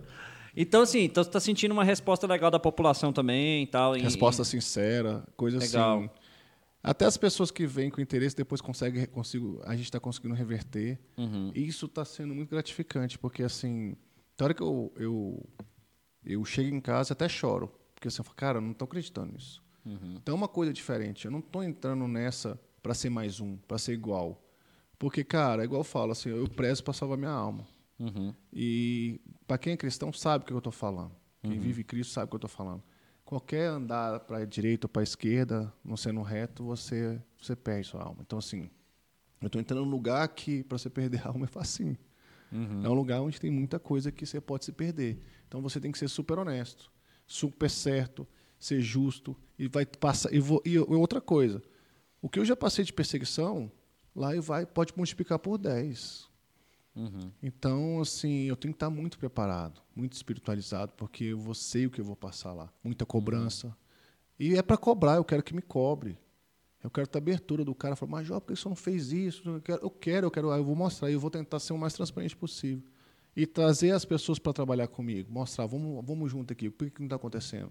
Ou por que está acontecendo aqui? Porque prometer, todo mundo promete, né? É fácil prometer. Ah, eu vou te dar isso. Eles ganham muito, aí a pessoa acredita. Parece um dia que eu comprei um, um lote no Vicente Pires. Vou contar a história. Que a gente está até no Vicente Pires, né? Aí o cara mostrou um condomínio, um coqueiro. Aí falou assim: "Ó, vai ser assim. Eu olhava assim: nossa, que lindo, vai ser bloquete. Até hoje. Até hoje, só era a terra, a gente que fez depois, né? Mas assim, as pessoas acreditam, cara, elas vivem um sonho. Sim. As aqueles caras que estão ali na frente, eles são altamente treinados para te iludir. Eu, você tá vendo eu falar aqui, eu sou isso. Eu não sou um cara que fui treinado para te iludir. Então, assim, você vai ver o cara todo bonitão falando, às vezes até fala, não é bonito, mas fala bem, é sedutor, não sei o quê. Igual nos partidos quando eu ia, os caras me seduziam, falavam, "Não, você aqui vai ter-" Eu falava, cara, eu vou entrar no partido e vou pensar assim, não vou ter nada. E eu entrei com esse pensamento. E graças a Deus eu tive alguma coisinha, mas assim, eu pensei, não vou ter nada, porque os caras vão prometer para mim para eu entrar, para alguma coisa, mas eu não vou ter nada. Eu já vou pensando sem me iludir. As pessoas têm que pensar isso, porque, cara, os caras são profissionais. Eles são profissionais. Eles vão te iludir e vão roubar seu voto, depois você vai dançar. Alguma coisa mais, Chegão? Não, tu tava me cutucando aqui, achei que você ia Não. fazer alguma pergunta. Não, eu ia, mas acho que eu, eu esqueci. Acho que eu esqueci. Acontece muito, acontece, Acontece. muito aqui. Pessoal, é, vocês estão acompanhando, agradecer o pessoal um. que ainda está acompanhando a gente aí. É, painel de entornos de ocorrências policiais falou aqui, com o Major não tem mau tempo, é acelerado até em viagem, ele está em QAP. Até em viagem? É viagem. Jesus. Não, a, a minha mulher, ainda bem que minha mulher é jornalista. Então Aham. ela entende. Ah, porque ela também fica ligada o tempo Ela todo, tem que né? ficar. é. Ela É. não fica tanto igual eu, mas ela, às vezes, ela fala: Não, liga esse celular aqui, vem aqui, me dá um abraço. Aqui. Mas aí eu, eu mesmo faço isso às vezes, né? Mas assim. dar uma desligada é porque, um pouco, cara, tem né? muita gente precisando de, de coisa e é sempre ligado no celular. A Marioli tá mandando um beijo pro senhor. Marioli? Da onde? A mãe do Paulo Jamir. Ah, manda outro pra ela. Legal. E ora por mim, Marioli. É, ho- hoje foi o dia de mandar abraços É, e beijos tá- aqui. Hoje tá uma coisa, né? Amor. Não, é não, tem, tem mais coisa aí, Vitória? O que, que é? Tem um aqui do Instagram, peraí. Ah. Abraço também, beijo também. Edu Garibaldi, ele falou que Ah, é o você Gariba. conhece ele como o de Paulo. É, o de ele Paulo. falou que é pra mandar um abraço e falou que tá só um pouco careca, hein, Thiago? Nada que o minoxidil não ajude. Acontece, Não, filho, acontece. O pessoal que reclamava, falava da minha careca quando eu tava lá com meus 20 anos, hoje o pessoal tá com a minha idade, tem 38, tá tudo careca. Ainda tem umas penudezinhas, né? Ainda acontece. Aproveita que vocês estão no chat aí ainda, Vitória, põe na tela. Segue, segue, põe na segue, tela, segue. Vitória. Escreve, escreve, Se inscreve aí, gente. A gente tá caminhando pro final aqui, que eu também preciso liberar o homem aqui, que o homem ainda vai. Quer mais uma pergunta? É. Chegou um aqui, um aqui. Olha, ó. tá vendo? Eu tô querendo te dar uma liberada. É a o última, é a o última, seu é a menino tá querendo te arrochar Não, aí, tá. É tá última. bom. Se inscreve aí, pessoal. Se eu não Prometo, responder, prometo. eu durmo ali naquele sofá. Pergunta a respeito de como aconteceu para o seu número do partido. Como é que foi essa escolha? Cara, é, foi a mesma coisa. Eu cheguei no partido. O primeiro partido que eu tive a- a indicação, né, o, o sinal, eu perguntei: Você tem o número 190 aí? Aí ele: Eu não sei. Mas nesse partido eu acho que acredito que não tem nenhum policial. Nesse partido que eu não tem nenhum sim. policial.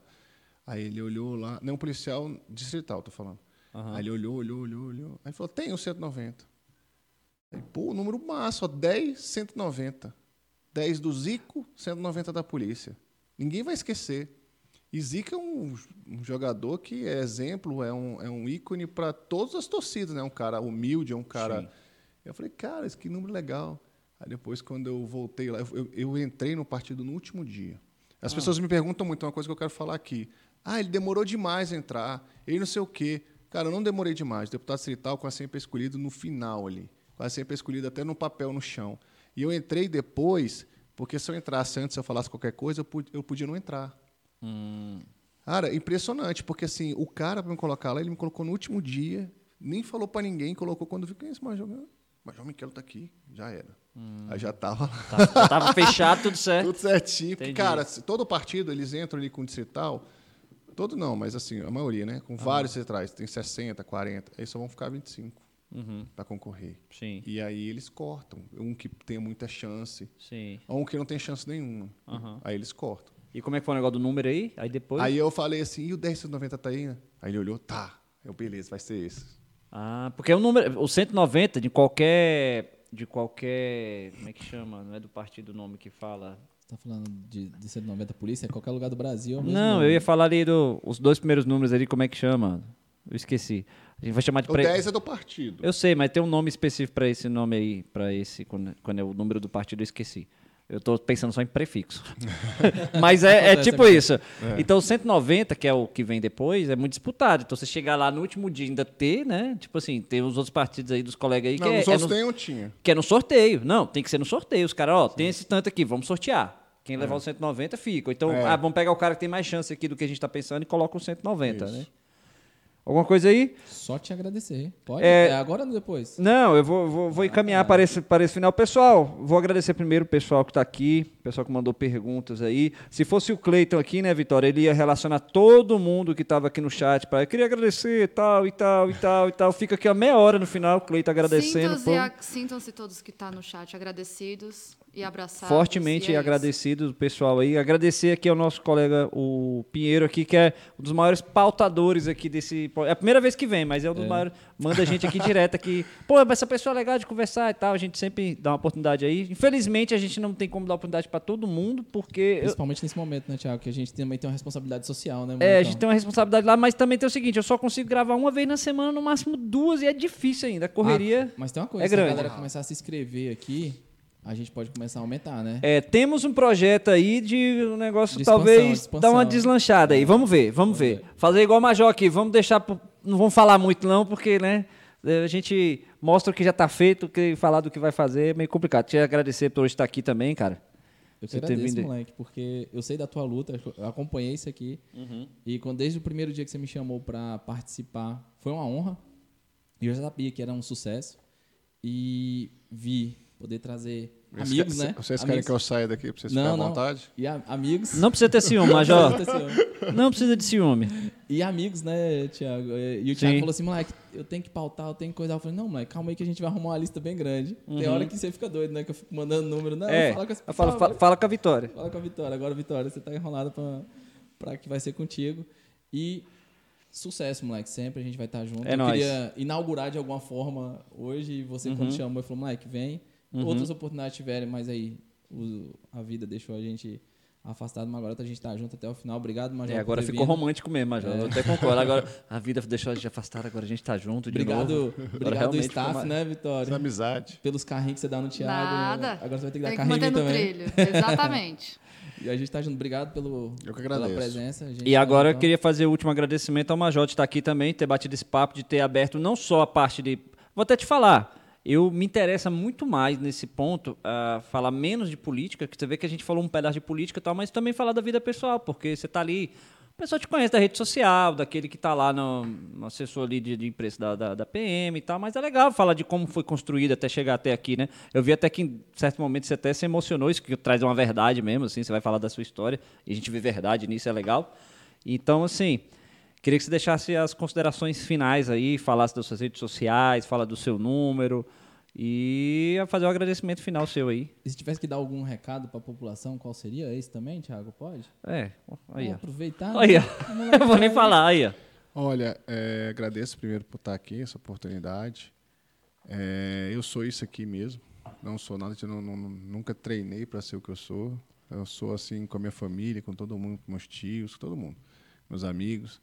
E que eu quero entrar lá, e se Deus quiser eu vou entrar. Pra, não é aquele papo que todo mundo fala, ah, eu sou diferente. Eu não sou diferente, é Deus que me faz diferente.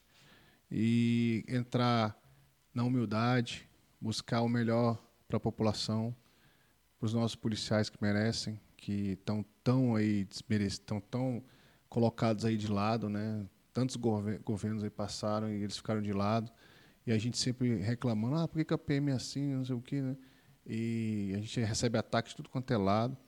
E a população que sofre, porque se o PM não está não tá bem, a população que sofre não é, não é só a PM, é a população que vai ter é, um policial desanimado, um policial que não vai estar dando o seu máximo, né? E eu vou estar lá pela população, pelos nossos policiais, para fazer o melhor, para fazer o que puder fazer por todos, todas as áreas, ser justo. Não importa a minha categoria só. Importa ser justo para todos. Por exemplo, se precisar aprovar uma lei para o pro professor, o professor mesmo é uma categoria que é, ganha tão mal, né? E devia ganhar o melhor salário, porque é, é quem vai formar o, cidadão, né? E, é tão desvalorizado. Se tiver algo, vou fazer, com certeza. Eu sou fã de professor. Os nossos médicos, nossos policiais, qualquer área que tiver, que tiver injustiça, vou ser o primeiro a lutar por eles. Não, não porque eu não vou lutar só pela minha categoria. Eu vou lutar pela justiça. Lógico que a minha categoria é uma das mais injustiçadas que tem. Então eu vou lutar muito por eles mas por qualquer coisa que seja injusta, eu vou estar lá pronto. E eu sou um cara que eu coloco até na agenda, assim, no lembrete, isso aqui eu tenho que resolver. E eu vou até o fim resolver. É, e eu faço isso na minha vida toda. Eu falo, cara, tem que resolver isso aqui. Eu fico louco, louco até resolver. Uhum. Então, a gente vai brigar muito, e eu espero isso de vocês. Eu agradeço, e de coração, a gente vai estar lá, eu preciso do apoio de vocês. Começa disse. levando a caneca, viu, Vitória? Caneca, não. Eu, eu caneca... dei um verba, cara. Não, Lembra, não? Fala aí, Vitória. A gente, a, gente, a gente lançou os produtos do Brasil. Eu tenho verba. Essa câmera aqui, Vitória? É? Essa Ó, câmera ali. Bonita a caneca, viu? A caneca é bacana. É alumínio? Os produtos. É alumínio. Não, esse aqui é quase um stand. Você pra tomar cervejinha é bacana. Então, ó, 500 ml, não parece. Mexer, né, 500 ml? É, não parece. Você não. tomou umas três dessas, já quase 2 litros. Tô esperando esse corte amanhã pra eu fazer lá na a publicidade, mandar é. pro Major, pra todo mundo. Ó, Copo do Brasólia. Esse tá, copinho é tá, é legal. Tá, tá, à disposição. O valor, Thiago? Ainda tem uns aí ainda. Qual que é o valor? É aquele assim, é o valor de 50, mas a gente fala que é R$ 49,99. Pronto, R$ 49,99 você vai adquirir esse lindo troco, copo. Tá? É, sem, sem troco. troco. Você sem vai troco. adquirir esse lindo copo. O Major já vai comprar o dele, o Serginho também, porque tem que ajudar o projeto no, e depois se inscrever no canal. O Samuel, o Vitor, Samuel. vieram aqui só vieram aqui só para prestigiar. Ah é, hoje a gente está com um lá de Planaltina. Hoje a gente tá com é um plateia. policial militar que é meu primo que entrou depois de mim. O Samuel, que veio lá da Vila Planalto de Uber, né? Você que... tá dizendo então que depois a gente vai ter que colocar a câmera pra trás pra ver a plateia? Eu, tipo, vai virar um programa de auditório? Vai, daqui a pouco é vira, vira o show do milhão. É, programa de auditório. Não, agradecer, porque assim, eu sei que tem muita gente torcendo e vai dar certo. Então, e a gente vai conseguir melhorias, com certeza, porque é, eu sempre fiz isso e eu vou continuar fazendo lá. Muito bom. Legal, então com essas palavras a gente vai encerrar aqui. Agradecer a todos vocês que ainda permaneceram aí firmes e fortes. Os últimos que estão aqui no chat é o Mauro Henrique, Maria das Graças, Maza Viana. É, agradecer vocês aí. E não se esqueçam, antes de sair aí do chat, é, antes de sair do, do, da live aí, fecha o chat um pouquinho, vai lá, se inscreve, põe na tela, Vitória. É, se inscreve aí, curte e vai lá na rede social do Major que ele não falou, lá no Instagram, onde publica muitos vídeos lá de ocorrências e tal. E agora, agora tá, tá sendo mais política. Agora é política, mas tem lá o passado todo dele lá. Qual é a rede social lá? Major underline Michelo, você escreve. Michelo, a Vitória tava a Vitória tava me mandando um áudio. Oh, o Michelo, não sei o que lá. Muitos me chamam de Michelo mesmo, é normal. E o número aí, qual é? Meu é 10190. 10190 partido Republicanos. Republicano. Então, pessoal, vocês querem conhecer mais aí sobre o Major, dá uma ida lá na rede social dele. É, manda mensagem lá no privado e fala: Eu quero falar só se for com ele, não quero falar com a assessoria. aí ele, por volta de. de na hora que ele acordar 4 da manhã, ele, eu, é, pô, tá acordando é, 4 da manhã, tá querendo dormir de novo? Não, então, aí 3 e meia, aí você começa a acordar 3 e meia pra responder esse, esse, pessoal que é exclusivo, entendeu? Aí vocês vão receber a mensagem aí 3 e meia. Fala, viu, pessoal? Não fala, não quero falar com a assessoria, quer falar com ele. Mas viu? só, só é exclusivo, só é exclusivo aqueles que se inscreverem no Brasólia. Isso, boa. E aí tem o Instagram do Brasólia também, depois vai lá, arroba Brasólia Podcast e dá essa moral aí pra gente. Mais alguma coisa, Vitória? Nada. Então, forte abraço a todos vocês, meu povo. Obrigado, boa noite. Tchau.